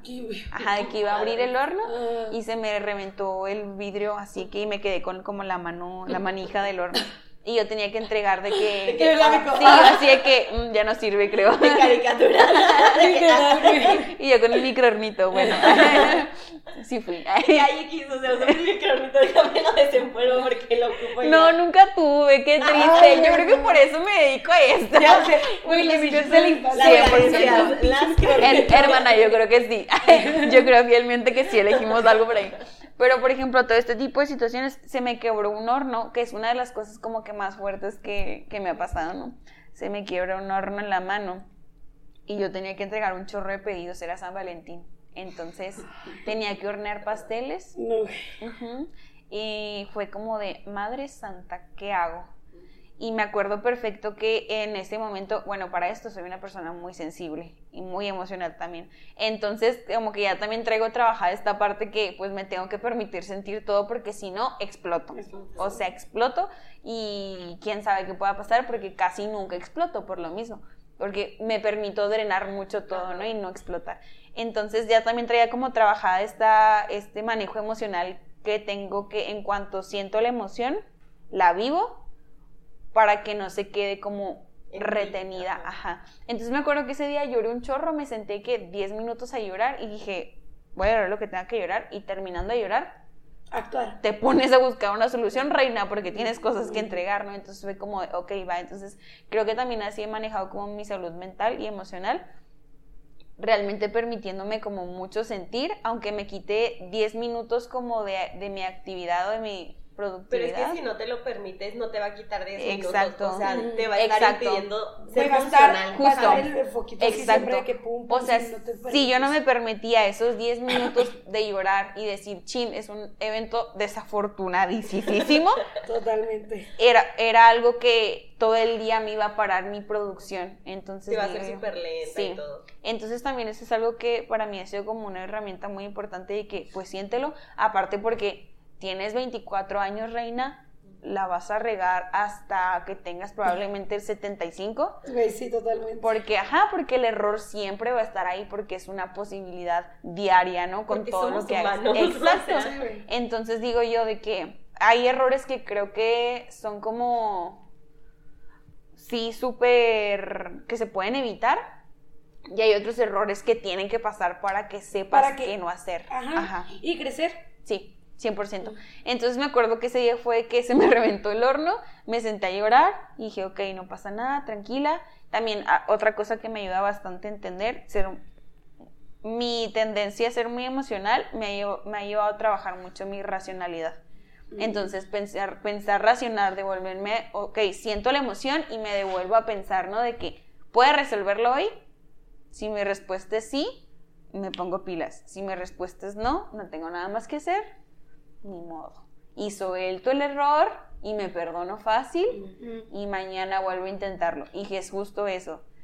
¿Cómo no me rindo? Porque también como no solo es como el propósito del proyecto, sino es mi propósito como Victoria, no puedo renunciar a mi propósito tan fácil, porque pues es parte de mi identidad también, me explico, entonces no me puedo rajar a mi identidad tampoco.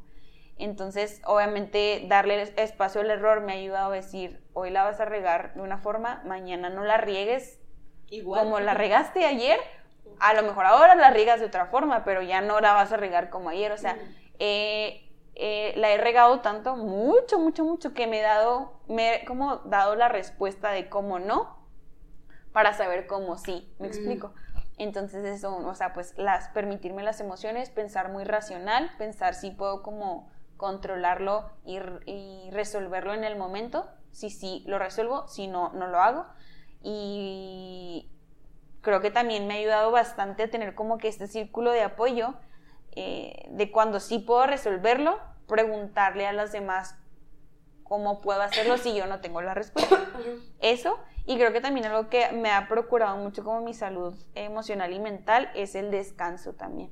Porque creo que... No exigirte. Sí, o sea, creo que también es algo que yo no pongo mucho como, no pongo muchas expectativas sobre mí ni cómo quiero que se ve el negocio. Sí, una cosa son expectativas y otra metas, ¿verdad? Pero creo que cuando tengo días en donde yo no soy capaz de ser como alguien productiva, ni alguien que va a sacar el, el jale el día de hoy, ajá, la chamba de una forma plena y completa, porque a lo mejor mis emociones, porque también soy humano y fuera de mi emprendimiento tengo otra vida, este, si en ese momento mi vida personal me está como pesando más, no me voy a permitir ser emprendedora ese día. ¿Me explico? O sea, porque me toca primero ser Victoria antes que ser emprendedora. Totalmente, veo tener ese nivel es algo muy cabrón. Sí. Y tener esa diferenciación sí. también. O sea, creo que es algo que has trabajado, ¿no? Y que ahorita ya lo puedes desarrollar. Que va a haber un que otro día que es como que, sí. sí. Pero que lo tengas en mente, la neta siento que es un plus para eso, la verdad. Sí, y creo que hay días que también en donde te toca primero ser emprendedora antes que Victoria, ¿no? O sea, bueno, en mi caso, ¿verdad? no creo que todos se llamen Victoria. Me toca. Hola, soy Victoria. ya son tres Happy Vico aquí. No, pero por ejemplo. Le cambié el Arroba Happy Creo que hay veces que también, porque así tocan y ni modo, y creo que también es parte de la disciplina, que toca a veces dejar un poquito tu vida personal a un lado por sacar ese emprendimiento, porque también esa constancia es la que eh, le da como que lugar a tu negocio, ¿no? Que no es, a veces no es lo más padre como que tener que dejar tu vida profesional. Digo, sí, pues tu vida profesional o tu vida emocional o tu vida personal por el emprendimiento, pero hay veces que toca también y que creo que hay que también discernir mucho cuando sí toca y cuando no toca, me explico. Y que creo que es un trabajo constante y de autoconocimiento también. Sí, o sea, pues no está pelada, o sea, son muchas situaciones que tú haces de que tengo que pensar en esto y en esto, o sea, no solo es hacerlo, o sea, conlleva muchas cosas y es un círculo tan grande que pues sigues aprendiendo últimamente y vas a aprender hasta pues mucho tiempo después, ¿no? Definitivamente. Eh, eh, de que pues sí. en fin, ah, pues, en fin, cada quien. de que creo que como que todo lo que pues mencionabas, siento que ay, es que hay tantas cosas. Una, como esa parte de entender que hay un tiempo para todo, que a todo le puedes dar su debido momento para hacerlo bien de la mejor manera y todo, y que no le quite tiempo importante a otras áreas de tu vida, entonces permitirte ser cuando debes ser, pero con disciplina. O sea, no se trata de andar desbordada en tus emociones, haciendo lo que según tú quieres, porque pues al final y al cabo el hecho también de tener ciertos propósitos personales en tu vida, conocerte y todo, te hace poder tal cual tomar ese tipo de decisiones, ¿no? Sí. Y poder discernir de que, ok, este sí es el momento, o tal vez sí no. Sí. Y ya no, de que decidirlo y continuar. Y también como esta parte que, que es muy difícil, siento yo, que es tomar con humildad el tener un emprendimiento, que sí eres todóloga, que a veces le haces de todo, que obviamente eres sumamente capaz de resolver muchos de los problemas que como que vengan a, presentarse de que en tu emprendimiento, pero también recibir todo con muchísima humildad y decir, hay cosas que de plano no puedo resolver, no están en mis manos y pues simplemente aprender a no tomarlas también. Y que si a lo mejor sí puedes resolver, pero no puedes resolver sola, el hecho de buscar ayuda no te hace menos capaz, no te hace mm, menos suficiente para poder tener tu emprendimiento ni nada, significa que al contrario, o sea, sabes también que está dentro de tus capacidades y todo en tus tiempos, porque ves que no se trata solo de capacidad, sino de temporalidad, hay veces que no te, o sea, no te va a alcanzar de que toda la vida, 24 horas para hacer todo lo que tienes que hacer. Sí. Entonces tener esa capacidad de decir, bueno, hoy me toca pedir ayuda. Sí. Y está bien, y también pues igual, ¿no? De que permitírtelo, y muy probablemente dentro de esa humildad puedan salir todas las cosas de que mucho mejor a como salen de que contigo sola, ¿no? Exacto. Y también va a ser parte en su momento de cómo va creciendo como tu negocio y cómo va creciendo tu vida el poder delegar, porque al final de cuentas también es tener esa humildad, ¿no? Porque muchas veces creemos que nadie más lo va a hacer igual de bien que nosotros porque es mi bebé y así, y va a llegar un punto en el que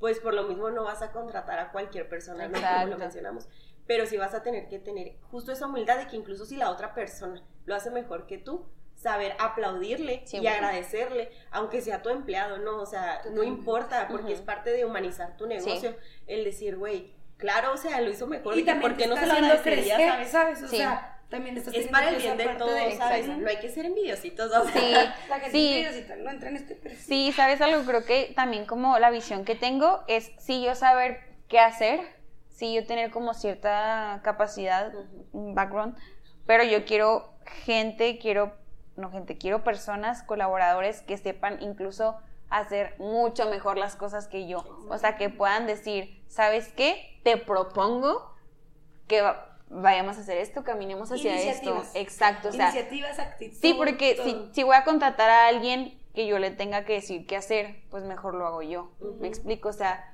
y gastas menos. Y gasto menos, me explico, porque pues sí lo sé hacer yo, entonces dime, dime formas nuevas de hacer las cosas mejor de las que yo pensaba que las podía hacer, o sea, dime más, me explico, entonces creo yo que también pues es cuestión de ser líder y supongo que un líder pues piensa un poco así, como de necesito que quien esté como lidereando sepa hacer muchísimo mejor las cosas que yo, o sea, y que enséñame más, o sea, tú eres el que estudió negocios, tú eres el que estudió este finanzas, tú eres el que estudió marketing, exacto, ajá, o sea, y, que, y también entender el valor de si la persona estudió eso y se dedica a eso es porque le tengo que pagar correctamente porque eso es a lo que se dedica y suma a mi negocio y tiene un valor como inigualable y, e irreemplazable para mi negocio también. Y eso también es invertirle a tu negocio, o sea, no solo le inviertes con productos de mejor calidad, Exacto. le inviertes con personal de calidad que aumente, ¿sabes? claro. Y también ya como para nuestros escuchas el entender de que no todos nacemos con un corazón emprendedor. Y también hay parte de ser empleado y está bien. Sí. Pero también creo que todas las cosas que hemos dicho aportan tanto al emprendedor como al empleado para tener la dignidad suficiente de saber si tomar o no un trabajo en cierto negocio de alguien más. 100%. Porque así como tú dices, ¿no? De que yo tengo que tener la capacidad de reconocer que la persona se merece de que ese pues sí, ese pago justo por sus servicios. Sí. Entonces también tú como empleado decir de que no es demasiado caro lo que estoy cobrando por las cosas que se hacen. Porque hay veces que se nos hace tan sencillo. Y que se menosprecia. Sí. Y también que te tiras como que al piso de que... Es como, güey, pues es que está bien X lo que estoy haciendo. Güey, te partiste, no sé, cuatro años aprendiéndolo. Y tú lo puedes hacer en cinco minutos, pero alguien que no sabe hacerlo, probablemente tarde días, si es que lo logra. Exacto. Entonces también poder tener esa dignidad en las cosas que nosotros sabemos y aprendemos para también pues sí, poder cobrar sanamente para nosotros, no, regalar tampoco nuestro trabajo. Y obviamente no todo se trata de dinero, también es un no aceptar tratos injustos de personas solo porque son quienes nos pagan. Y, Exacto. y porque, y porque necesitas el dinero, es a lo que voy también, o sea, como dices tú, te tratan mal, es un ambiente laboral culero, es todo, todo lo que tenga que ver. Y tú, escrito el dinero, güey, chingue su madre, me, me, quedo aquí. Es como, no, mi niño, hay más opciones, muchas más opciones, siempre las va a haber y siempre puedes desarrollarte de, cualquier manera donde estés. O sea, el chiste también es creértelo como empleado, como emprendedor. Y es que, ¿sabes? Creo que también nos han enseñado mucho y creo que es como a lo mejor hasta una creencia que tienen nuestros papás de es escale, chingale. Aunque eh, te traten mal, aunque incluso porque pasa muy pues ¿no? Exacto, de que ni modo de que escale, te toca, ajá, y es como, no, o sea, me rehuso, me rehuso, o sea, creo yo que si allá afuera hay como espacios, hay entornos en donde eh, puedes trabajar dignamente, en donde se te respete emocionalmente eh, y donde disfrutes ir a trabajar, o sea, o sea, porque yo creo que existe y creo que también voy a hacer que exista, me explico, o sea, quiero crear también como ese lugar en donde exista como este respeto, esta dignidad por tu trabajo, este valor y dar, como estos empleos que también digas tú de que estoy muy cómoda en mi, en mi trabajo porque me dan las prestaciones necesarias, me dan mi sueldo, me dan mis días de descanso, eh, los respetan, un ambiente laboral sano, chido, o sea, que digas tú de que qué padre, o sea, qué padre que ese es mi trabajo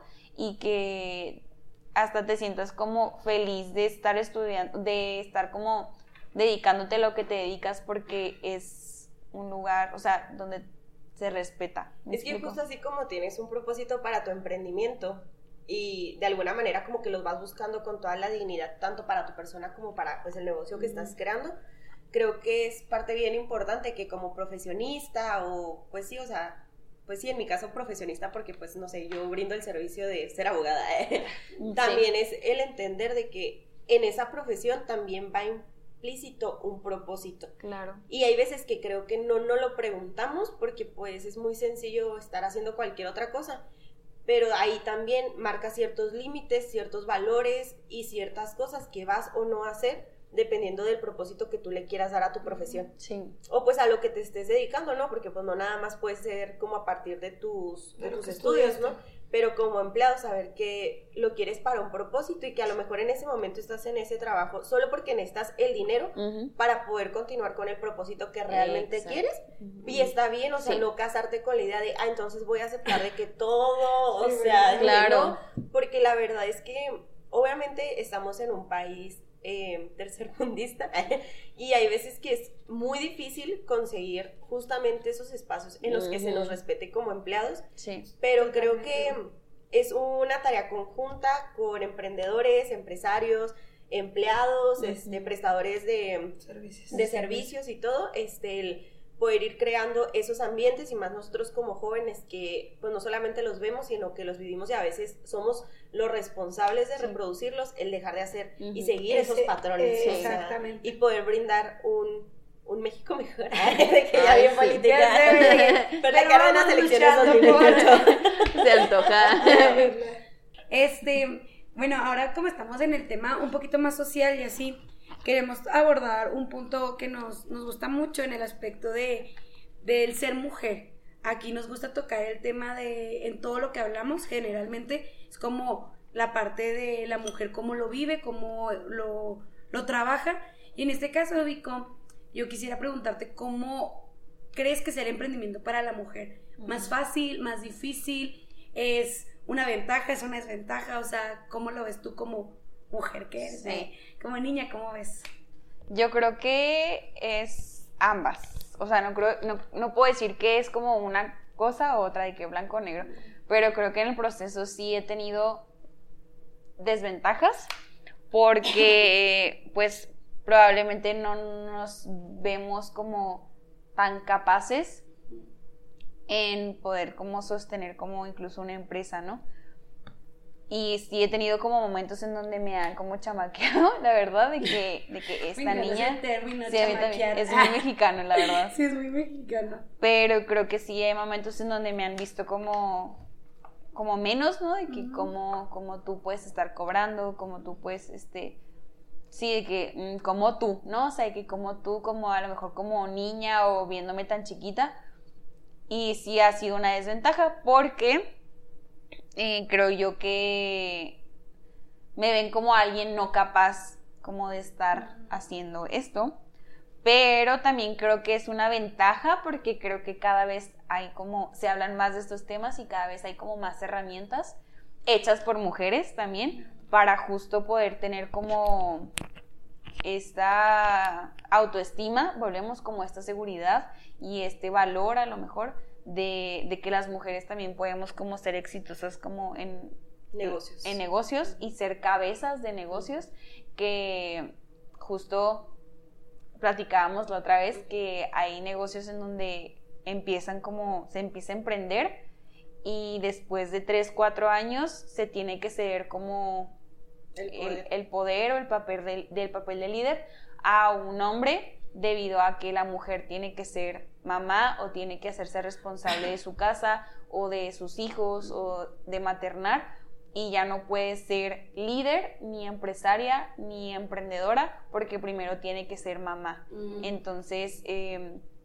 eso pues es bien triste, la verdad, pero creo que sí es una desventaja completamente porque también no hay como tal la educación y ni tantas herramientas, creo que cada vez son más, pero como que todavía le falta más a empoderar a la mujer en, en, el, y no me gusta la palabra empoderar, pero creo que sí, es como empoderar y darle las herramientas eh, para decir si puedes ser mamá y también te tienes la capacidad de poder liderar una empresa. Pero creo que es, es también como viéndolo desde mi punto de vista y hasta probablemente es desde un privilegio, no sé. Sí, justo de que la otra vez, pues como ya les mencionó Victoria, estábamos platicando como de esto y habíamos quedado como en una conclusión de que hay muchos emprendimientos, se puede decir pequeños, como de repostería a lo mejor, algo de cocina, salones de belleza, lugares donde pues te ponen uñas y todo este tipo, que pues normalmente quienes em, emprendieron son mujeres, ¿no? Y hasta pareciera que eh, son más las mujeres que emprenden o así, pero decidí darme la tarea de hacer como una breve, muy breve investigación y me di cuenta de que solamente el 34% de las personas que emprenden son mujeres. Entonces, hay veces que siento que igual nosotros en nuestro como grupo privilegiado, la verdad podemos ver que hay muchas mujeres emprendiendo, ¿no? O sea, aquí al menos en Chihuahua pues hay negocios muy exitosos como, no sé, Bernardi, que la cabeza pues es una, mujer, y así. Y la Barú. Ajá, o sea, que también de que son mujeres. Exacto, o sea, de que. y, y, luego, y, luego, y, todos los locales de aquí de Chihuahua que sabemos. O sea, y aún así, de que. Pues son menos las mujeres que, que nos damos cuenta. Incluso yo creo que hay muchos lugares o emprendimientos que justo porque ya son un poco más grandes y están encabezados como por hombres, pues ya nunca sabemos realmente quiénes, ¿sabes? Sí. Porque siento que, como decías, ¿no? De que han intentado chamaquearte o así, siento que es parte de que se te permite a ti ser repostera, ser la que está haciendo los postres, porque obvio eres mujer, como que tienes un talento natural, eh, de que entre comillas para eso o así. Pero pues obviamente tú no eres la, o eso creen las personas, de que tú no eres la encargada de finanzas, de la administración y de tu, o sea, como que es de que, claro, mi niña, o sea, de que tú puedes hacer esta parte de la cocina y estarte aquí y todo, pero pues no creo que seas tú la encargada de administrar todo este negocio ya amado, ¿sabes? De que el café o la repostería, o sea, como que no, no sé por qué la cabeza de, de, muchos mexicanos es como, no, pues es que una mujer no sabe organizarse bien con el dinero, como que obviamente el hombre siendo cabeza del hogar tiene que ser hasta cierto punto el que le sabe, ¿no? O sea, de que esas cosas. Pero en realidad incluso en los roles de género vemos que quien administra a veces mayormente la casa son mujeres. Son mujeres totalmente. Entonces como por qué no te podrías imaginar en esos espacios y creo que justo lo que decías de pues de que hay que aprender como a, a crear espacios en los que la, la, mujer no solamente tenga que ser la encargada de maternar o de estar en el hogar o así, creo que importa en el sentido de educarnos y darnos cuenta de que no está peleado maternar o em, ser encargada como de tu hogar. Bueno, no, no encargada porque no deberías de ser encargada, no sé si ya estás en un matrimonio o algo, pero te puedes dar la oportunidad de ser esposa, de ser madre, de ser lo que tú quieras y que no esté peleado, eh. ajá, o sea, y no esté peleado tal cual de que con el ser cabeza de un negocio.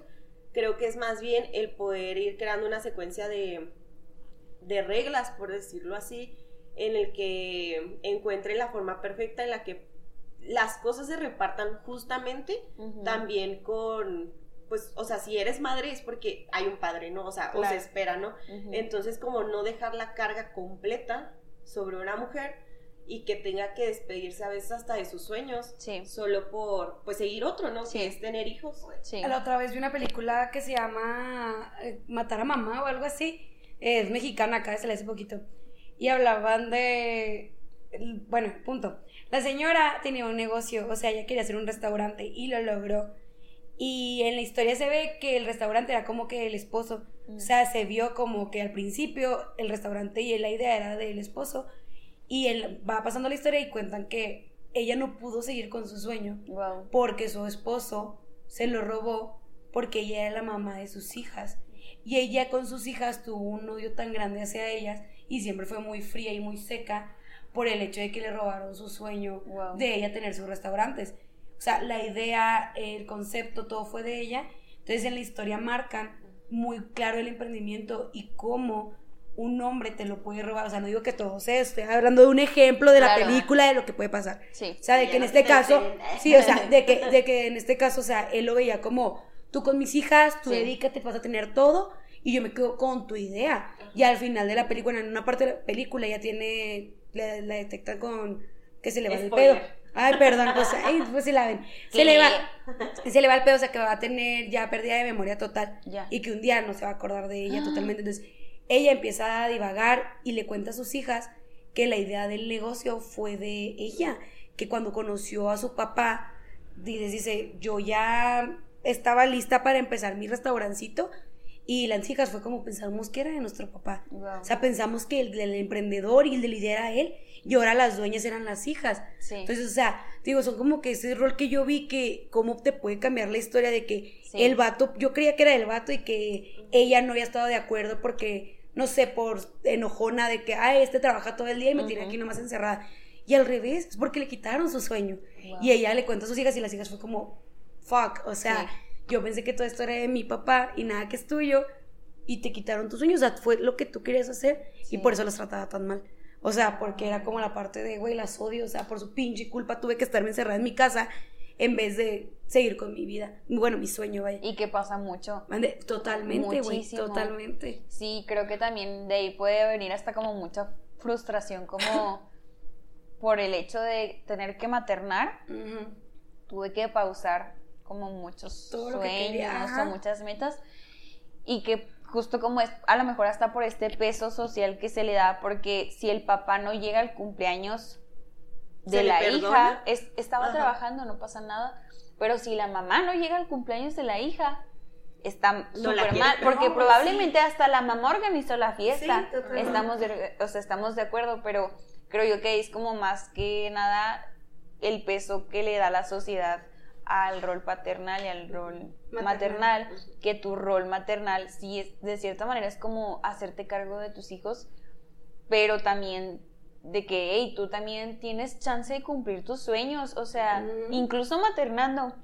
Entonces creo que como que a, lo mejor nos toca como nosotros, como a lo mejor esta generación de... Romper con ese estigma, güey, siempre siento que estamos rompiendo con muchos y este es uno que también podemos empezar a romper de que yo puedo ser mamá y puedo tener mi negocio, o sea, puedo tener mi tienda de ropa, de zapatos, mi café, mi y aparte tengo el ingreso para mí, me encanta y ahí tengo a mis niños. Y crecen con esa idea también de tú también lo puedes hacer, o sea, se pueden hacer todas las cosas y ese apoyo mutuo. Porque también en la película se ve una parte en la que una de sus hijas está casada con un pinche güey fantoche que le dice que tu responsabilidad es estar en la casa. Y una de las hijas es como, o sea, en el viaje, hacen un viaje, el punto en el viaje con la mamá se dan cuenta que ella no, no, no tiene que estar en la casa totalmente, que ella también tiene su negocio. O sea, tiene su restaurante familiar, güey, ella quiere volver a trabajar y todo. Y que este güey es como, es que es tu rol y es como la morra al último se divorcia, le dice que huevo. Sí. Dice, con permiso, yo no necesito que alguien me detenga a seguir lo que yo quiero hacer. Por algo estudié, por algo me preparé. Amo a mis hijos y mis hijos pueden ser parte de esto. Claro. Pero es un apoyo mutuo, güey. Entonces siento que es romper, como dices, con ese estigma. Y también, o sea, porque siento que luego como dentro de los nuevos estereotipos que hemos creado como sociedad, nos hemos ido justo al otro lado súper contrario, de, ah, bueno, entonces si quieres ser una mujer en los negocios o emprendedora o emprsaria o lo que sea. No tengas hijos. Ajá, o sea, hay que renuncia también a su sueño de, ser, mamá. Y, no, justo, exacto, o sea, e incluso uno de mis sueños, aparte de tener ese café, es ser mamá. Me explico, ya que Dios disponga un sueño antes que otro, pues él tendrá la sabiduría de poner primero uno que otro, ¿no? Y ojalá tenga y pido mucho por tener la capacidad de maternar y ser líder de un negocio. Pero yo sé que al menos de que yo no me voy a detener. Por el porque no debe ser impedimento. o sea, a los hombres no se, les no se les detiene de ser papás y ser exitosos en su, negocio, ¿no? Entonces, es más un saber delegar y repartirse como esas responsabilidades que realmente son de ambos. O sea, los dos son papás y siento que hay veces que se nos olvida y queremos dejar caer como toda la carga súper pesada de ser mamá y de ser apoyo y de ser, pues, como todo este rol, rol de mamá que tenemos en la sociedad solo para la mujer y es como, no, porque también es responsabilidad del papá estar presente y como ejercer esa paternidad súper responsable para con sus hijos, no nada más de la mujer. Y de hecho creo que no solo apoya en sentido de que las mujeres puedan ir a alcanzar sus sueños, sino también en crear humanos mucho más completos. de que no solamente tengo mi parte de que todo lo que me enseñó mi mamá, pero papá fue un papá súper ausente porque siempre estaba trabajando, sino de que también puedas disfrutar esa parte. O sea, los hijos en realidad son un regalo y qué bonito que los papás también puedan disfrutar de verlos crecer, de decir sus primeras palabras y todo. O sea, y creo que no solo es que nos estén robando a nosotros la oportunidad de poder desempeñar estos dos roles en la sociedad, sino que triste también para los hombres que se les esté robando la, la oportunidad de compartir tiempo con sus hijos, con sus familias, porque ellos no solamente tienen sueños laborales y profesionales y de negocios, o sea, también son personas emocionales que tienen sueños de, pues de paternar, de compartir, de paternar, de tener hijos. Entonces, qué tristeza, que se los estemos robando solamente por querer que él sea el proveedor. Y que él es el que tiene que traer el dinero a la casa. Y yo, si quiero, puedo aportar. O sea, es como un no, vamos a hacerlo dinámico entre los dos, vamos a escribir nuestros roles y realmente que podamos demostrarle todo eso a nuestros hijos y que esas nuevas generaciones también ayuden a que ya no sea difícil el poder encontrar ese punto medio porque ya ellos crecieron en ese punto medio que ya para ellos es algo completamente natural. 100%. Y creo que viene mucho como así de una maternidad sana, también de una paternidad sana, porque viene de un matrimonio sano, me explico. Y que creció con esos, esos límites, esos puntos que se habló, que se platicó y que fue como así se va a criar y así se va a hacer y esperemos que nuestras generaciones salgan de esa manera. Y está bien padre también porque, por ejemplo, en mi caso, eh, deseo casarme con alguien que también sepa emprender. Porque también vas a ver. De que al rato de que. Mi negocio, el tuyo y el maestro. En, news Pues Dios quiera. O sea, creo que también es bien padre porque esta persona también va a saber qué es emprender y probablemente también va a tener como el sentido de paternizar emprendiendo. O ya no solo emprendiendo, sino siendo dueño y yo siendo dueña de un negocio. y va a poder desarrollar como también esa empatía de, ah, yo también soy la chinga que va a mantener esta parte, pero la también otra, esta Entonces ya es como un, pues los dos estamos iguales, exacto. o sea, tal cual. Sí. Y bueno. Pero bueno. pero en fin, cada quien. Aquí, pues ¿quién yo para juzgar? Sí, yo opinar, ¿verdad? Acuérdense, aquí siempre nos, nos retractamos. Sí. Últimamente, ¿quiénes somos? Últimamente. Exacto. Pero bueno, y ya pues para cerrar este bonito capítulo de emprendimiento, Vic, este, ¿cómo, qué herramientas nos darías a nuestros oyentes para empezar un emprendimiento? ¿Cómo, qué lo desataría, güey? O sea, que estoy hiperventilando. No te preocupes, tranquila. Este, mm, ¿qué, ¿con qué empezarías? ¿Qué darías de consejo de con esto empieza, güey. Para materializar tus sueños. para todas esas mujeres y hombres que quieren materializar. Sus sueños, exacto. Yo creo que primero que nada, mm, empezar de curiosos. Creo que la curiosidad es como una herramienta muy importante que con el tiempo, que creo que la curiosidad viene mucho de nuestro niño interior y que con el tiempo se puede despertar, pero también la hemos apagado mucho. Yo tengo algo que decir respecto a eso, es como la curiosidad mató al gato. Sí. Te meten tanto esa idea, güey, que siento que a mí era como la parte de la curiosidad mató al gato siempre toda la vida y para mí era como por andar de curiosa me va a pasar algo malo, güey. Sí. Entonces, o sea, que se quite también, como dices, esa parte de al revés, güey, pueden salir cosas chingonas. Sí. Y siento que es algo que mucha Ya gente de nuestras Ajá, generaciones trae de 100%. que a la madre, güey, la voy a cagar, Sí. todo va a salir mal. Volvemos a lo mismo, o sea, ese tope que pones, ¿no? Sí, sí, creo que se nos ha pagado mucho como para no errar, probablemente, o no fracasar, no buscamos más o no nos movemos del lugar. Entonces creo yo que justo tener como esta curiosidad y como esta pregunta constante de qué pasaría si o quién sería si o sí, como empezarte a mover en estos lugares en donde a lo mejor crees desconocidos y que te llama la atención, o sea, a lo mejor y empezar a, no sé, me gusta muchísimo pintar en acuarelas o de que En óleos. en óleo, ajá, de que, ok, me empie- empiezo de curiosa y empiezo a buscar clases de esto, ¿no? Que me da curiosidad.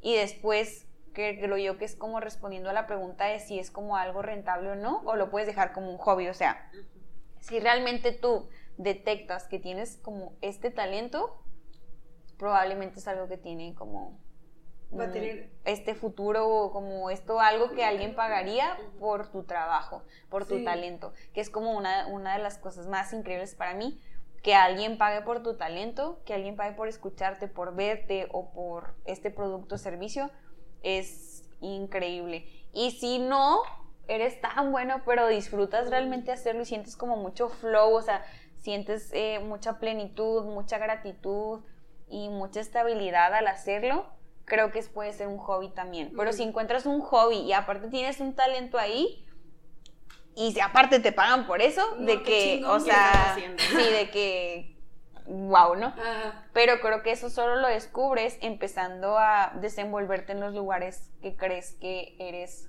bueno Bueno. o que te interesa. ¿Qué te llama la atención, güey? Tengo una amiga que Sí. quiere empezar a hacer cerámica. Ándale. Y, y la neta Ajá. es de que, güey, voy a tomar un cursito. Ujú. Tengo ganas, estoy aburrida, quiero aprender y después si lo puedo monetizar, qué chingón. Exacto. Pero tiene la curiosidad, güey, de Ujú. ver cómo es eso. Entonces Sí. me dice, estoy bien feliz, o sea, estoy bien feliz porque va a hacer ceniceros, vasijitas y así. Sí, Entonces, está chido, güey. exacto. Siento que es como tener esta, estas preguntas constantes de que, ¿qué pasaría si yo empiezo a hacer esto? ¿Qué pasaría si yo empiezo a, me meto a un curso? Porque eso es lo padre también, cada vez hay más cursos, cada Para vez hay más herramientas, sí, o sea, cada vez son más personas justo que tienen talentos monetizando de su talento y que eso es también una súper ventaja. Entonces, por ejemplo, cada vez hay más eh, talleres de escritura y hay gente que monetiza de escribir, o sea, que gana dinero por escribir, ¿no? O hay personas de que, oye, tomo súper buenas fotos y soy súper creativa. ¿Qué pasaría si me meto a un curso, a un taller de redes sociales y empiezo a experimentar, ¿no? O sea, Y que a lo mejor y, y pega. Y o a lo mejor y no, y ya supiste que no. Entonces también es como quitar como el miedo a errar otra vez, de decir de que si no, pues no era ahí, pero también somos seres como muy integrales y tenemos como muy, o sea, creo yo que somos muy capaces de desarrollar habilidades en muchas cosas, ¿no? Entonces creo que también como trabajar como esta, mm, sí, a lo mejor esta capacidad que tienes en desarrollar casi que cualquier habilidad o no y aceptar lo que sí, aceptar lo que no. En mi caso también, por ejemplo, otro, otro como consejo es que, ok, si ya como tienes este interés y a lo mejor ya llevas como ciertos cursos, como re- recorriendo aprendizajes, ya te metiste a una escuela o incluso a otra carrera o estás empezando esta carrera de esta habilidad, seguir como capacitándote para no quedarte solo Sí, con lo que sabes y, y darle, o sea, ok, ya me metí, por ejemplo, en mi caso, ya me metí a un curso de pastelería, empezó a despertar estas curiosidades en mí, quiero más, de que necesito más, entonces me empecé a meter a más cosas y, y de cosas nuevas, ajá, o sea, que decía yo, lo que ahorita sé no me abarca, necesito No, más. más. Entonces, como que seguir capacitándote porque necesitas más, o sea, tu don o tu gracia o tu o sí, como esta habilidad no va a ser suficiente si no la desarrollas también y si no la llevas como a su máximo potencial, ¿no? Porque si no se va a quedar súper limitada. Creo yo que ese es otro consejo, eh, empezar justo con lo que tienes, como habíamos dicho, no esperar a que la vida esté como en el momento perfecto, porque nunca va a estar en el momento perfecto, el momento perfecto tú lo creas con lo que tienes eh, y justo así empiezas y es otro como consejo, eh, quitarte el miedo a empezar, porque hay personas que por no empezar han dejado muchos talentos solo por no dar ese primer paso, entonces sí es el más difícil, sí como eh, avanzar, dar ese primer paso que a lo mejor es como caerte a un precipicio, ¿no? Porque es mucha incertidumbre, es el más difícil, pero una vez que empiezas ya solo es mantenerte en. Entonces, ese es otro consejo. Em, creo yo que también es algo muy importante rodearte de entornos de donde que te apoyen. Que te apoyen y que te motiven y que incluso si te puedes juntar con personas que estén haciendo lo que tú quieres hacer, mejor. Creo yo que hay amigos para todo y eh, van a haber personas que sí son amigos y otras que no, pero rodearte de personas que ya tienen lo que tú quieres tener te va a guiar mucho y sobre todo te va a inspirar también mucho a hacer lo que ellos ya hicieron y también te guían bastante. Creo que son esos como los consejos que ahorita se me ocurren. Pero también justo tener como esta curiosidad y buscar más, o sea, como les digo, buscar más talleres, buscar más eh, personas que a lo mejor quieran ser tu socio o tu socia y como desenvolverte en estos lugares en donde también es como tierra fértil para que tú crezcas más, ¿no? en mi humilde opinión. y si quieren. Y si quieren. Este, a mí me gustaría como mucho resaltar el hecho de que ya ahorita estamos en un punto en el que la curiosidad realmente nos puede abrir muchas puertas y creo que es momento de agradecer el momento social en el que vinimos como a vivir y poder agradecer también el que ya no solo hay un caminito establecido para poder alcanzar un éxito. o sea, como que antes siento que se planteaba más de que no, pues es que tienes que tener cierta profesión para tener más éxito, doctor, abogado, no sé qué. Sí. Pero creo que ya estamos en un punto en el que incluso puedes estudiar cierta cosa y si en algún momento ves que realmente no te llena, puedes seguir tu propio camino con tus talentos, con tus dones, con tus aptitudes y puedes ser sumamente exitoso y feliz. O sea, creo que no está para absolutamente nada peleado.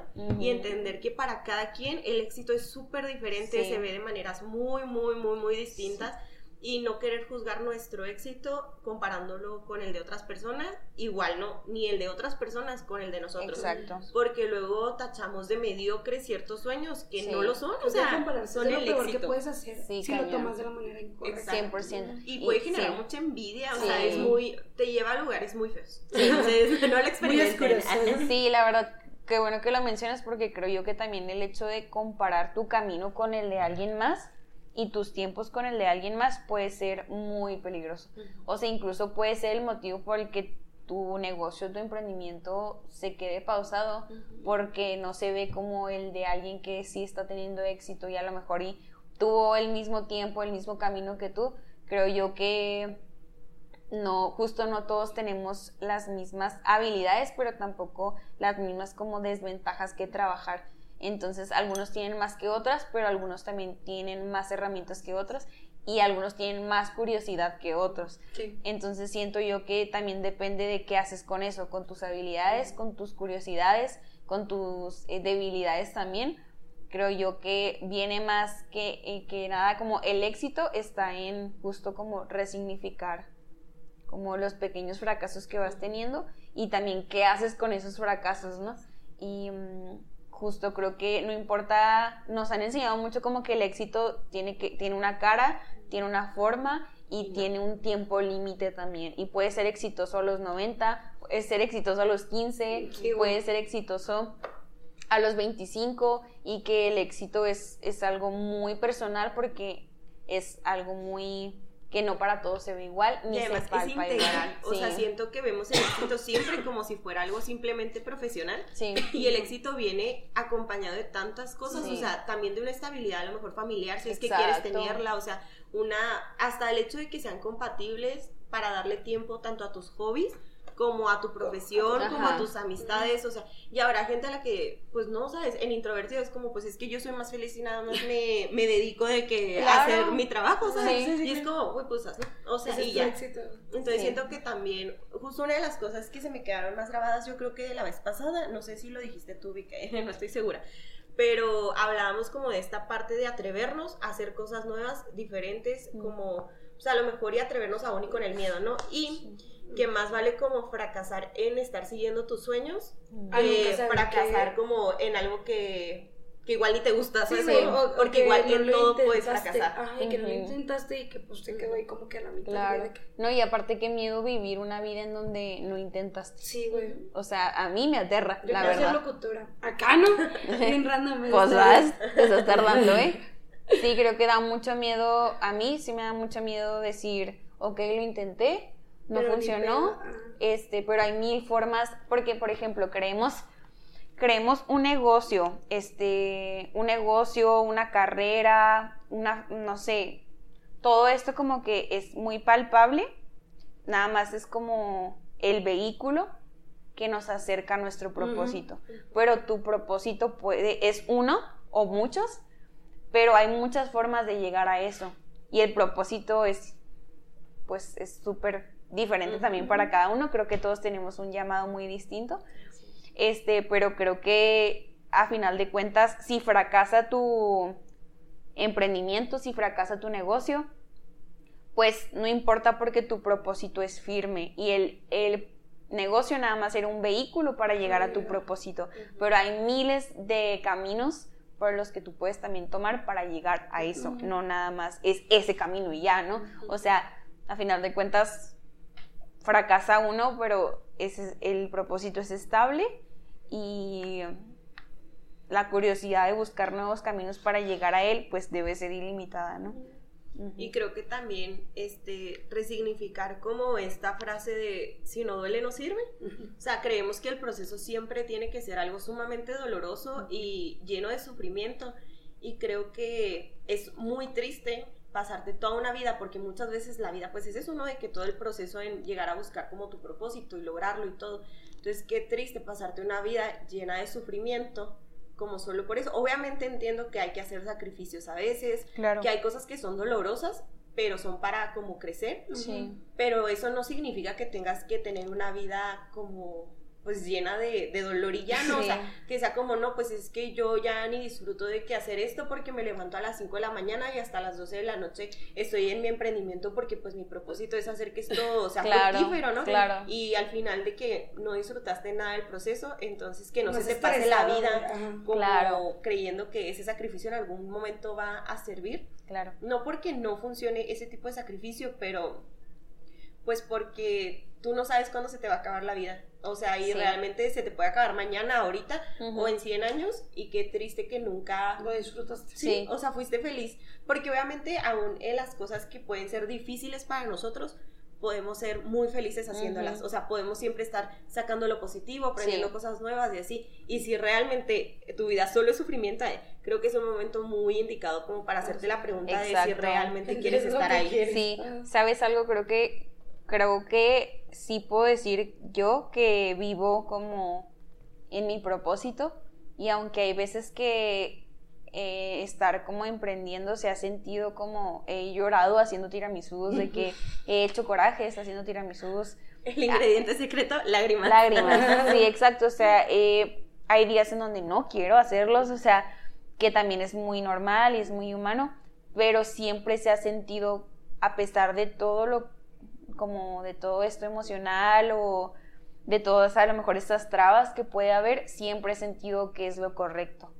Entonces creo que exacto, o sea, siempre se ha sentido como no importa todo lo que esté pasando porque sí la vida pasa y es, pero a pesar de, eso, siempre he sentido que estoy en donde tengo que estar. Y siento yo que incluso hasta tu corazón sabe que es el lugar. Y cuando no, y cuando te estás forzando, también sabes. Y siento que se siente todavía más. Sí. Siento que, siento que siempre sabemos, o sea, siempre sabemos. Estamos haciendo bien güeyes. Sí, exacto. Entonces creo que sí, creo que siempre, siempre sabes cuando es correcto. Y creo que también es bien importante decir que, que cuando no se siente lo correcto también no lo tienes que hacer.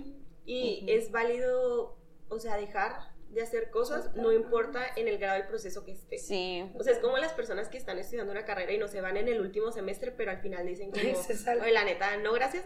Es como súper válido.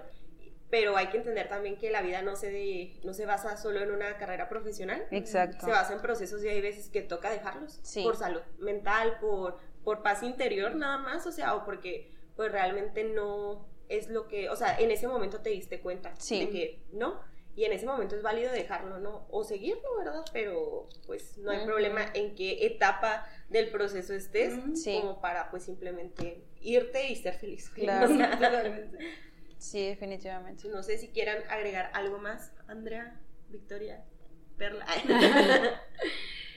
este, pues en conclusión, yo creo que como de todo lo que me ha dejado más esto es que todos somos como muy capaces de vivir la vida que soñamos y que somos muy capaces de crear la vida que soñamos también.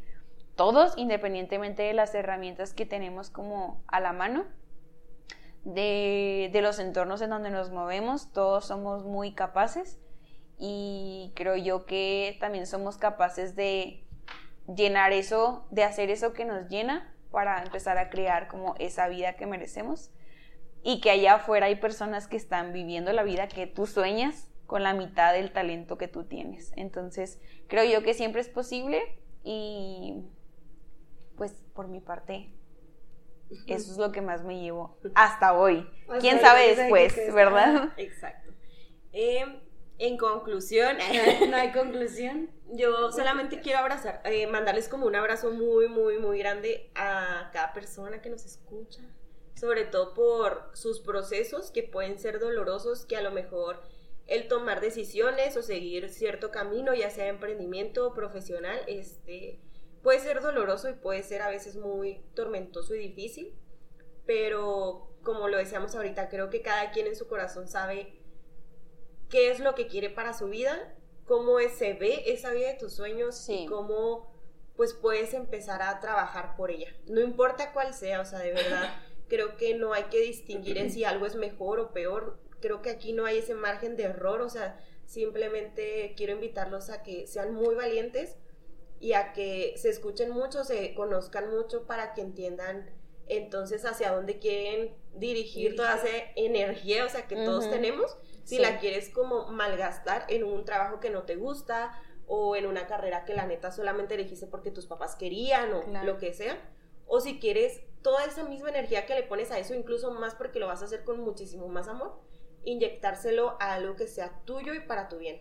Entonces, pues nada más, yo creo que esa sería mi conclusión, sean muy valientes. Y yo, eh, mi conclusión es que no hay conclusión, voy a tuitear, eso me gustó. Este, no se crean, eh, la verdad, yo creo que todos estamos destinados a algo, de repente va a llegar y de repente lo vas a tener. Y yo sé que es trabajo de nosotros, sé que es trabajo de, de día con día o de pensar en un futuro, pero siento que tu destino va a llegar, sea como sea, de la manera que sea, vas a tomar la decisión correcta, estoy segura de eso porque los caminos de la vida, dirían Los Ángeles Azules, este, son cosas inesperadas, literal diciendo la canción, pero la neta son cosas inesperadas y que de repente salen y te hacen crecer y te hacen ser quien quieres ser en un futuro, ¿saben? Entonces, como Barbie, ¿eh? sé lo que quieras ser. Entonces, te van a llevar a ser feliz, a tener lo que, lo que anhelas y lo que quieres. Entonces, creo que Vicon es un ejemplo para nosotros de que lo que lo sueñas, lo trabajas, te va a dar algo que te va a hacer muy feliz. Sí. Y pues siempre chambeándole, porque vale que, tus sueños se encuentren trabajando. Sí, totalmente. Sí, creo, quiero decir algo rápido. Eh, este, mm, los sueños se cumplen cuando estás en la cancha esforzándote todos los días, cuando estás creando, cuando estás soñando, cuando estás esforzándote, porque solo así eres materia dispuesta para que eso se cumpla. no, los sueños no se cumplen para alguien que está limitándose, para alguien que, está cerrado, para alguien que no tiene disciplina, motivación, y sé que es muy difícil a veces encontrarla, pero es importante. Es importante forzarte a buscarla y creo que también es muy importante hacernos entender que estamos hechos y hechas para crear, estamos llamadas justo para tener la vida que deseamos mm. y a veces creemos que no lo merecemos, pero sí lo merecemos, estamos llamadas a eso y de hecho estamos, deberíamos de demandar, demandarnos a nosotros mismos buscar esa vida y sí, merecemos, merecemos. Gracias. Y pues muchas gracias Vico por acompañarnos. ¿Quieres decir otra cosa? Quiero. No, ya. Ah, ¿quieres decir otra cosa? No. Este, gracias por acompañarnos, por darnos tu tiempo, por prestarnos tu casa. Estamos en casa de Vika, porque cambiamos de lugar, por hacernos café eh, y por todas tus palabras bonitas, tu conocimiento. Te deseamos el éxito del mundo. Gracias. De mi parte, y hablo también por Perla, aunque ya no lo haya dicho. Eh, sí, la mente. te deseamos el éxito del mundo y vamos a estar felices de estar en tu crecimiento como emprendedora. Si podemos ayudar en algo, lo vamos a hacer. Les vamos a subir las redes sociales de Vico para quien nos escucha se meta a ver, le compre tiramisú, compren o cualquier otro o cualquier otro de sus compren, compren, compren. Y también contraten sus servicios de nutrióloga, es muy bueno. Así Exacto. Entonces aquí este tenemos de todo lo que busquen eh, y pues gracias. Nos vemos en la próxima. Adiós. Bye.